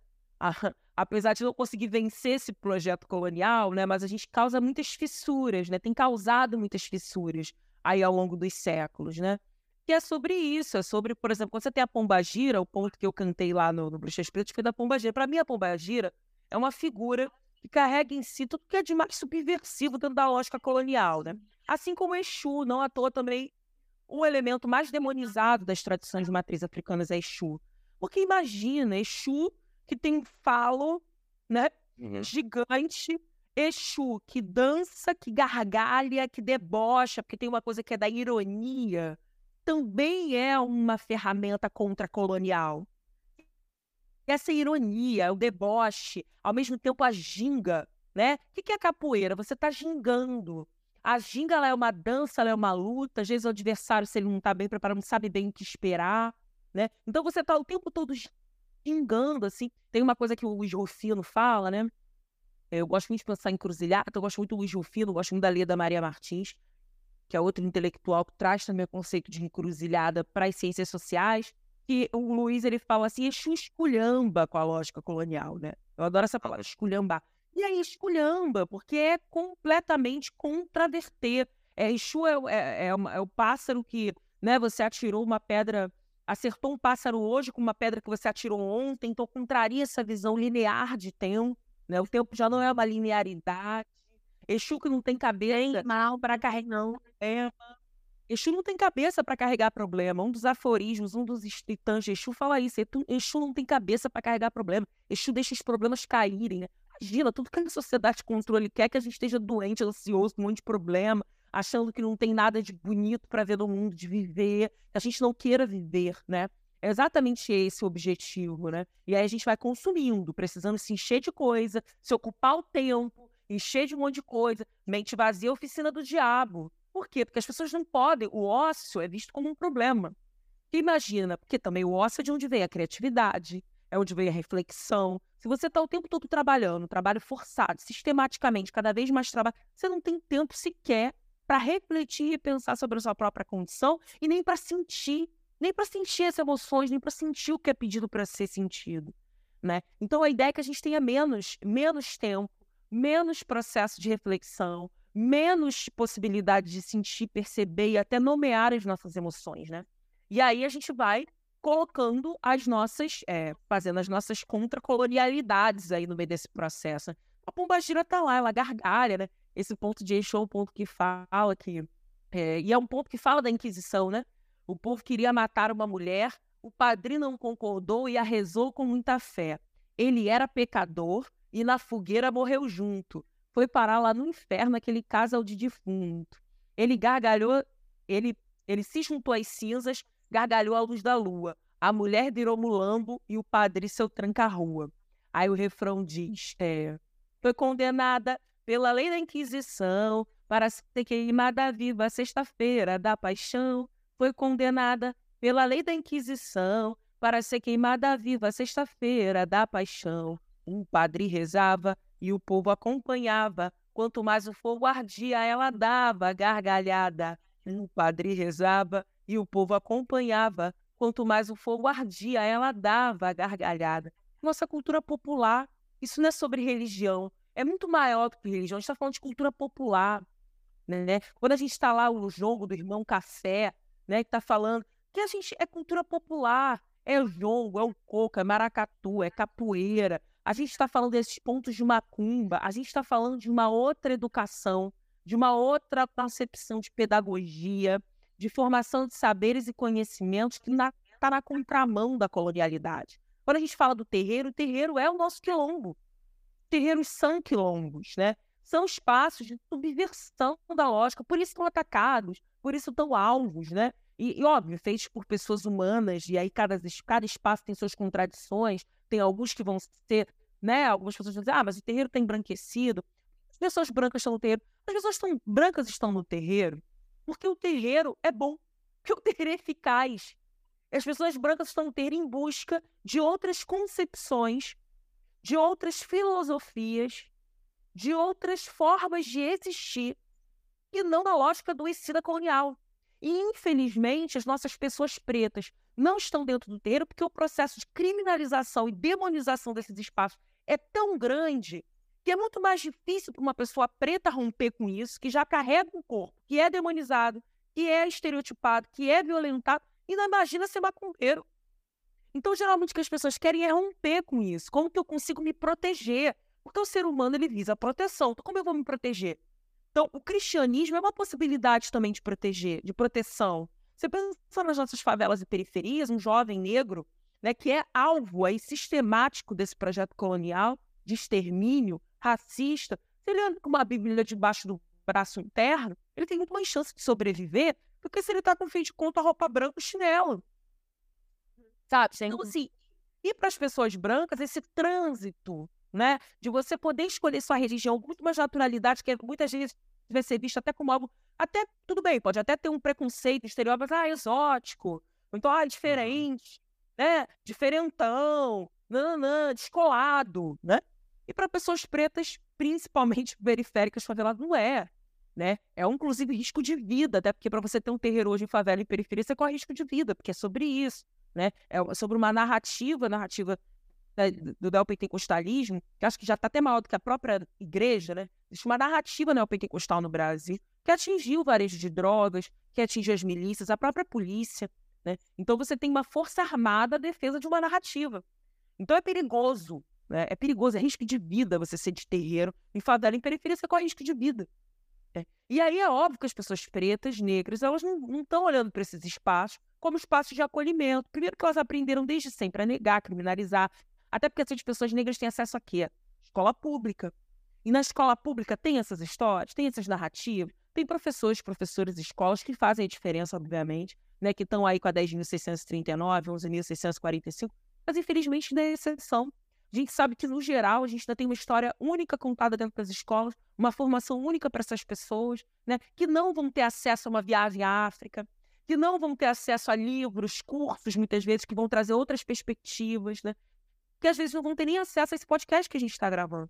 Né? Porque é sobre isso, a gente sabe que os nossos trabalhos, as teses de doutorado, as nossas dissertações, ainda que a gente tenha um compromisso com linguagem, que é um compromisso para dialogar com as pessoas, ainda que a gente tese para a gente nessa tese, a gente desdobra isso em podcast, em rede social, em conversa com pessoas na rua, em ir para a escola, ir para da penitenciária, em dialogar. A gente, a gente desdobra esses materiais, essas produções das mais variadas formas mas a gente ainda sabe que é limitado. Isso não chega para todo mundo. Até porque é isso, se a pessoa está o tempo todo precisando pensar na sobrevivência, se ela não sabe o que ela vai comer amanhã, então é muito cruel. Essa, a desigualdade é muito abissal, é muito cruel, né? E aí a gente tem essas lógicas sendo reproduzidas. Né? Acho que a gente avançou muito nos últimos, nas últimas décadas né, no Brasil. Avançou muito. Avançou muito com os movimentos sociais, avançou muito com a pressão dos movimentos sociais nas institucionalidades diversas, com as leis que são importantes, KO, né? agora a gente tem a lei do racismo religioso, 10.639 a 11.645, da escola, do ensino de cultura afro-indígena no currículo escolar. A gente avançou com as leis, avançou com as manifestações, né? Assim, a gente olhar, a gente pensar até pouco tempo atrás, as pessoas não queriam nem ser chamada de negra. Negro era xingamento, era ofensa. Eu tô falando, eu sou super jovem, tenho 35 anos. Eu não queria ser chamada de preta quando eu era criança. Eu queria ser chamada de bombom. Porque para mim era uma ofensa. Então a gente tá falando, meu cabelo natural, imagina. Eu fui ter cabelo natural com... depois que eu já tava no candomblé com 22 anos, 23 anos de idade. Isso porque eu tive uma experiência no candomblé. Minha irmã não teve uma experiência no candomblé, foi deixar o cabelo natural quando ela precisou morar na Europa. E não tinha onde, não tinha onde ela ir para alisar o cabelo, é muito caro, né? E aí ela foi conhecer a própria textura do cabelo, né? Então a gente está falando sobre isso. A gente está falando da minha sobrinha que tem 8 anos de idade. E outro dia a coleguinha da escola disse para ela que o cabelo dela era feio, porque o cabelo dela era parecia miojo. Ela falou: miojo é gostoso, minha filha. Sai por fora. Assim, você precisa se atualizar. entendeu? Não tem só um tipo de cabelo, não. E para ela tava tudo bem, bem resolvido, assim, mas... Gente, a gente tinha o cabelo xingado na escola, era um sofrimento, né? Pasta quente, pôr o cabelo cheio de bolha d'água, né? Para poder ir para escola. Crianças, já falando de crianças, com 7, 8 anos de idade, que a gente não tinha condição de ter um próprio cabelo, assim, tinha o direito de existir. Então, a gente teve mudança, tem PEC da doméstica, veja, né? PEC das domésticas, regulamentação do trabalho historicamente escravocrata no Brasil. Tem muitos desafios ainda sobre isso, muitos desafios, mas tem regulamentação, né? Então, acho que a gente tem muitos avanços, tem muitos movimentos, principalmente na construção disso que a gente está fazendo aqui, narrativa, história. A gente tem contado outras histórias. Essas histórias, elas ainda que nos veículos oficiais, elas permaneçam ali invisibilizadas, mas a gente está falando por outros meios, a gente está se apropriando das tecnologias, a gente está indo para a rede social, a gente está, olha aqui, a gente está nesse, nesse encontro virtual aqui das plataformas digitais, né? E a gente está falando.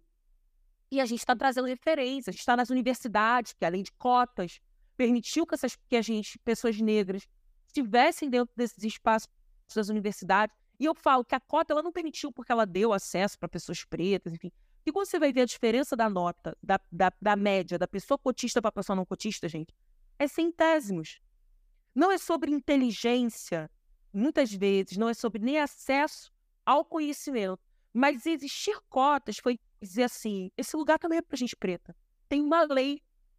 Isso fez com que muita gente pensasse, ué, colocasse a universidade como horizonte, porque para muitas pessoas a universidade não era nem horizonte. Isso não tinha a ver com a pessoa ter inteligência, não ter, ou se esforçar mais ou menos, estudar mais ou menos. É ter horizonte. Horizonte. Pensar que isso poderia ser uma possibilidade. Então isso passou a ser uma possibilidade. E aí, quando você tem ingresso de alguns, você já vê, caramba, meu vizinho aqui, minha vizinha, negona, igual a minha aqui, ó. Preta tá lá cheio, tá indo para onde? Tá indo para o UERJ, né? Fala da UERJ que foi nas pioneiras. Aí eu já acho que também pode ser meu. O fulano também acha que pode. Então isso gera, isso reverbera nas pessoas em algo muito importante que é a confiança intelectual, a autoestima.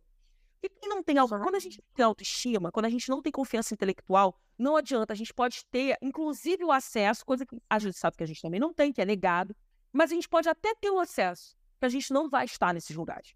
Né? Outro dia eu briguei com uma ONG, uma ONG, que está um tempo trabalhando em favelas no Rio de Janeiro e aí oferece cursos profissionalizantes.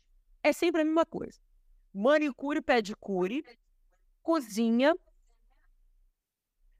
e futebol. E eu falei assim, gente, por que não tem outra coisa? Eu falei, não, porque o pessoal pede esse. Eu falei, o pessoal pede esse. Imagina, se eu nunca experimentei figo, eu não sei se figo é bom. Não tem como saber Exato. se figo é bom. Sabe? As pessoas pedem isso porque é o que vocês oferecem sempre. As pessoas não têm uhum. acesso. Já experimentou botar música? Violino? Ah, mas não tem ninguém na favela que quer aprender violino. Quem disse que ninguém na favela quer aprender violino? Uhum. É, quem disse que não quer aprender ciência? Botar matemática. Matemática, um curso de, de, de astronauta. Sabe? Aí você amplia o horizonte do sonho. Senão a gente diminui o horizonte do sonho e fica aqui, ó. Ao que, ao que tá aqui na minha sobrancelha. E aí eu não consigo ver além, eu não consigo pensar além. Isso também é projeto. Né? Isso também é projeto. E aí tá onde? Eu não tô aqui fazendo um discurso meritocrático, não é isso. Mas assim, gente, a gente sabe que não é só se esforçar para conseguir, mas às vezes a gente não sabe nem o que existe no mundo. Às vezes nem o que existe de, de possibilidade é dado, né? Eu sempre dou um exemplo disso, eu falo muito com a minha, com a minha companheira, com a minha namorada. Eu falo muito sobre ela, sobre alguns lugares, por exemplo. Às vezes a gente ia em alguns lugares ela falava assim: ah, não tem dinheiro para ir aí. Eu falava assim: você já entrou? E ela falava assim: não tem. Não, mas esse lugar aí. Gente, a cidade é toda segregada racialmente, socialmente. Toda segregada. Tem lugares que as pessoas não vão, não entram, porque elas acham que não tem dinheiro. No McDonald's, todo mundo entra, né? Um lanche do McDonald's completo, bonzão, é 80 reais. Isso é o preço de um prato em quase, quase, tirando os restaurantes de extra luxo, um monte de restaurante. Inclusive esses tão lindinhos que a gente olha e fala, ai, restaurante bonito, e parece chique. O prato às vezes é menos de 80 reais. Um lanche do McDonald's mesmo, com sanduíche grande, né? Que não seja aqueles que a gente come um, tá com fome em cinco minutos. Menos de 80 reais. Uma família lanchando no McDonald's vai dar, 100, não vai dar menos de 100 reais nunca. Nenhuma Sim. possibilidade. né? E por que que a gente... Então, não é sobre dinheiro. Não é sobre dinheiro. É sobre poder. Tem lugares na cidade que eles estão para determinadas pessoas. E eles dizem isso das mais variadas formas. Você cria um espaço que é excludente para as pessoas. Você cria divisões. A própria praia, que a gente acha que é tão democrática, a praia é cheia de divisões. A praia é super hierárquica. Dependendo do posto, dependendo do local, tem pessoas assim, assada, etc. Então você cria a cidade, ela está segregando, está dizendo. Quando você não tem ônibus para chegar, quando você não tem um metrô, aí você já está dizendo para quem é, né?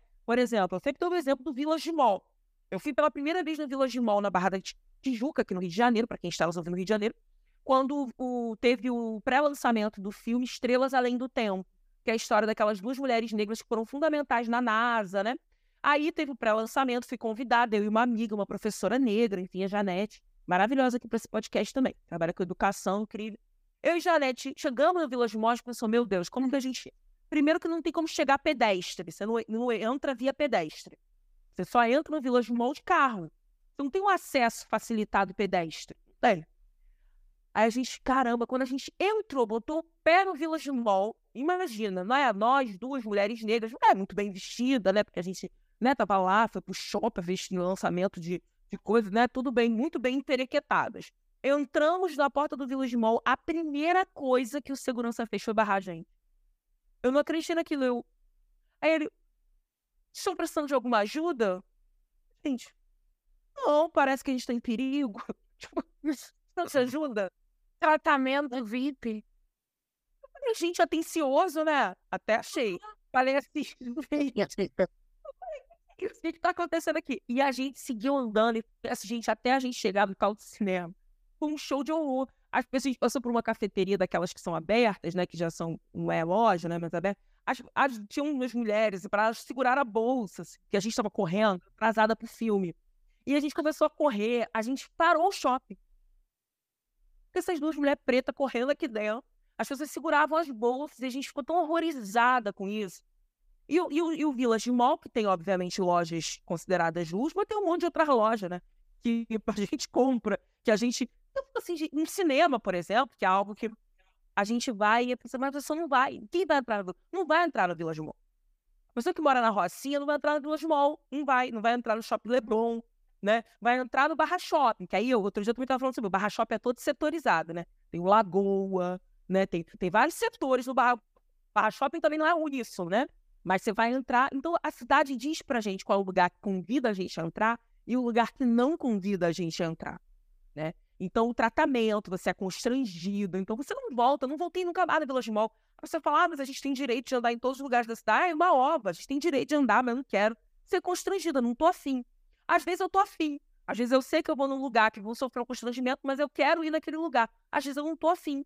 Não vou sair lá, me espencar lá pra Barra da Tijuca, se eu morasse em frente, tudo bem. Não moro para poder ser constrangida no Mall. Não vou. Então, é o constrangimento, são os olhares, é a forma como o ambiente, a estrutura é disposta. Tudo isso diz o que, que pode o que, que não pode. Né? Quem é que entra, quem é que não entra. Né? A, a mesma coisa as marcas, né? As marcas, quem é que compra aqui, quem é que não compra. A gente é um mercado consumidor poderoso enquanto pessoas negras. A Nike sabe disso. A Kenner sabe disso. A Adidas sabe disso, né? E tem todo o mercado voltado para um segmento, né? Para incentivar esse desejo, principalmente em jovens, né? Você ter um tênis Nike, não é qualquer coisa, né? Você ter um tênis, não é você caminhar bem, né? Você ter um tênis Nike é você acessar o poder, o poder que aquela marca traz, né? Então você pode salvar uma vida, né?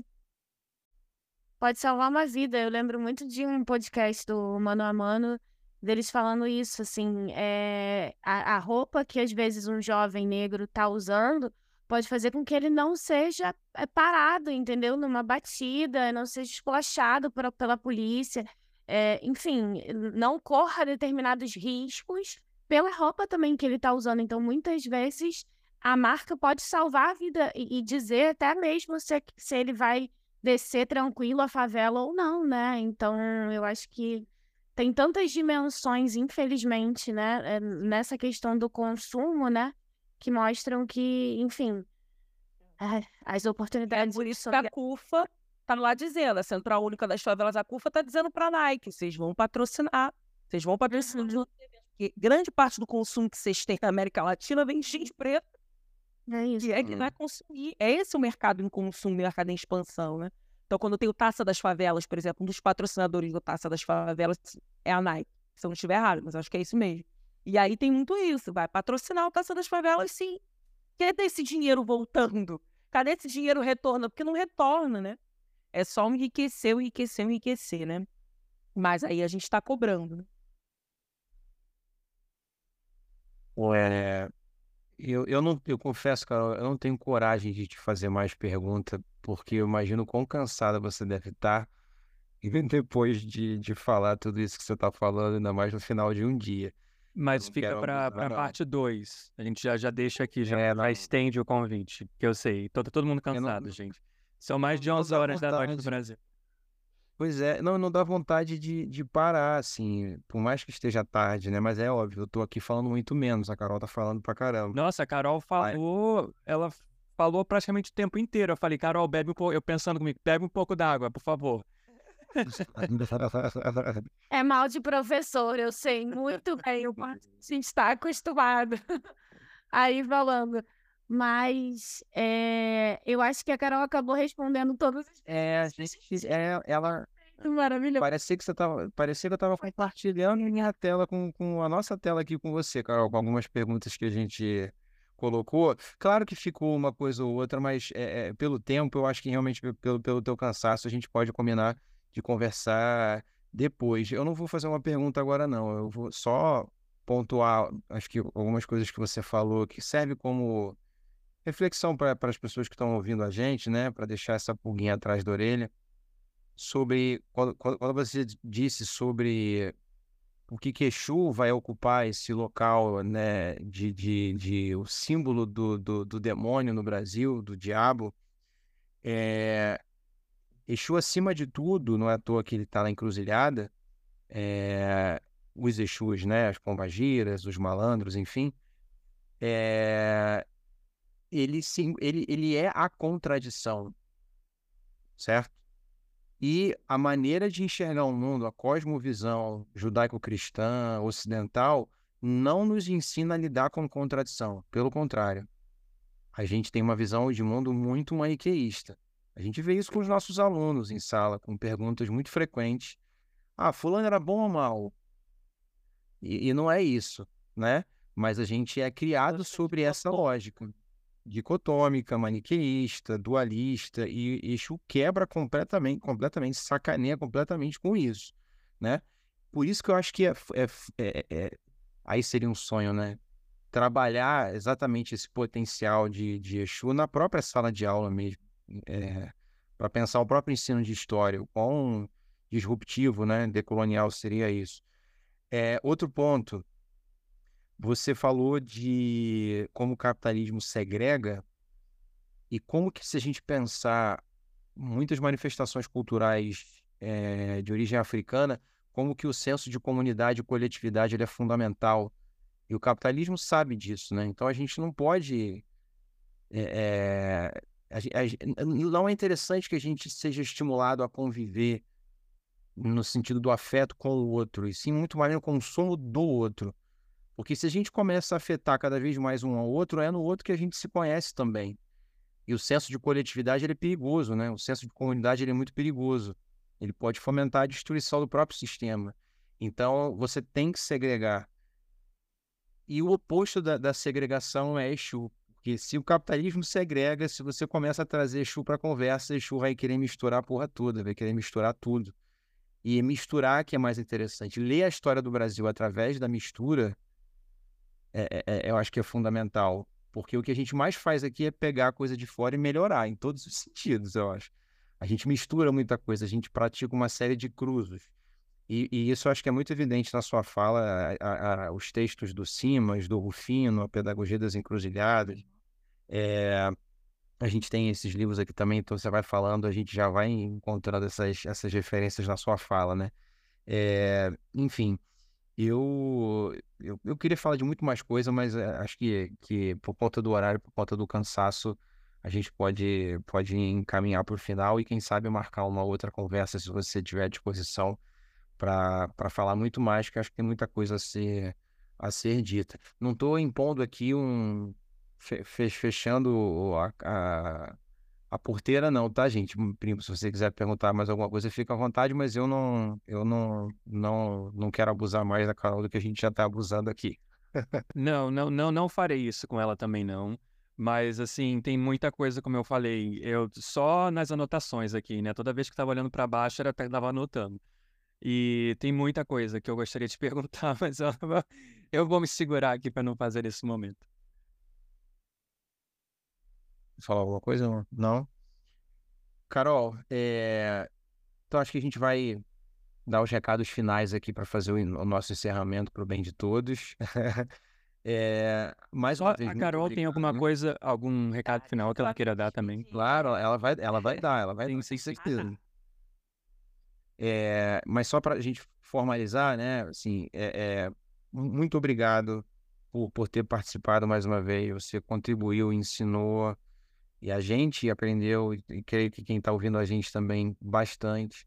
E acima de tudo, né? Saiu daqui com mais questões do que com certezas. Isso, isso aqui é o mais importante, né? Isso Dúvidas para você pensar e produzir respostas. E isso é, mais uma vez, é movimento, é eixo, né?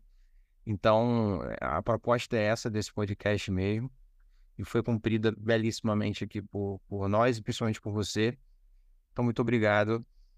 Antes da Carol, da Carol se despedir, né, falar, só pedir mais uma vez para que as pessoas sigam a gente nas nossas redes sociais, né, no podcast Desconstruir.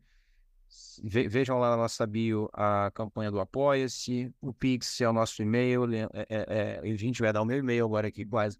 Pix é o podcast desconstruir.gmail.com, aí já pensou, o Pix ia cair na minha conta.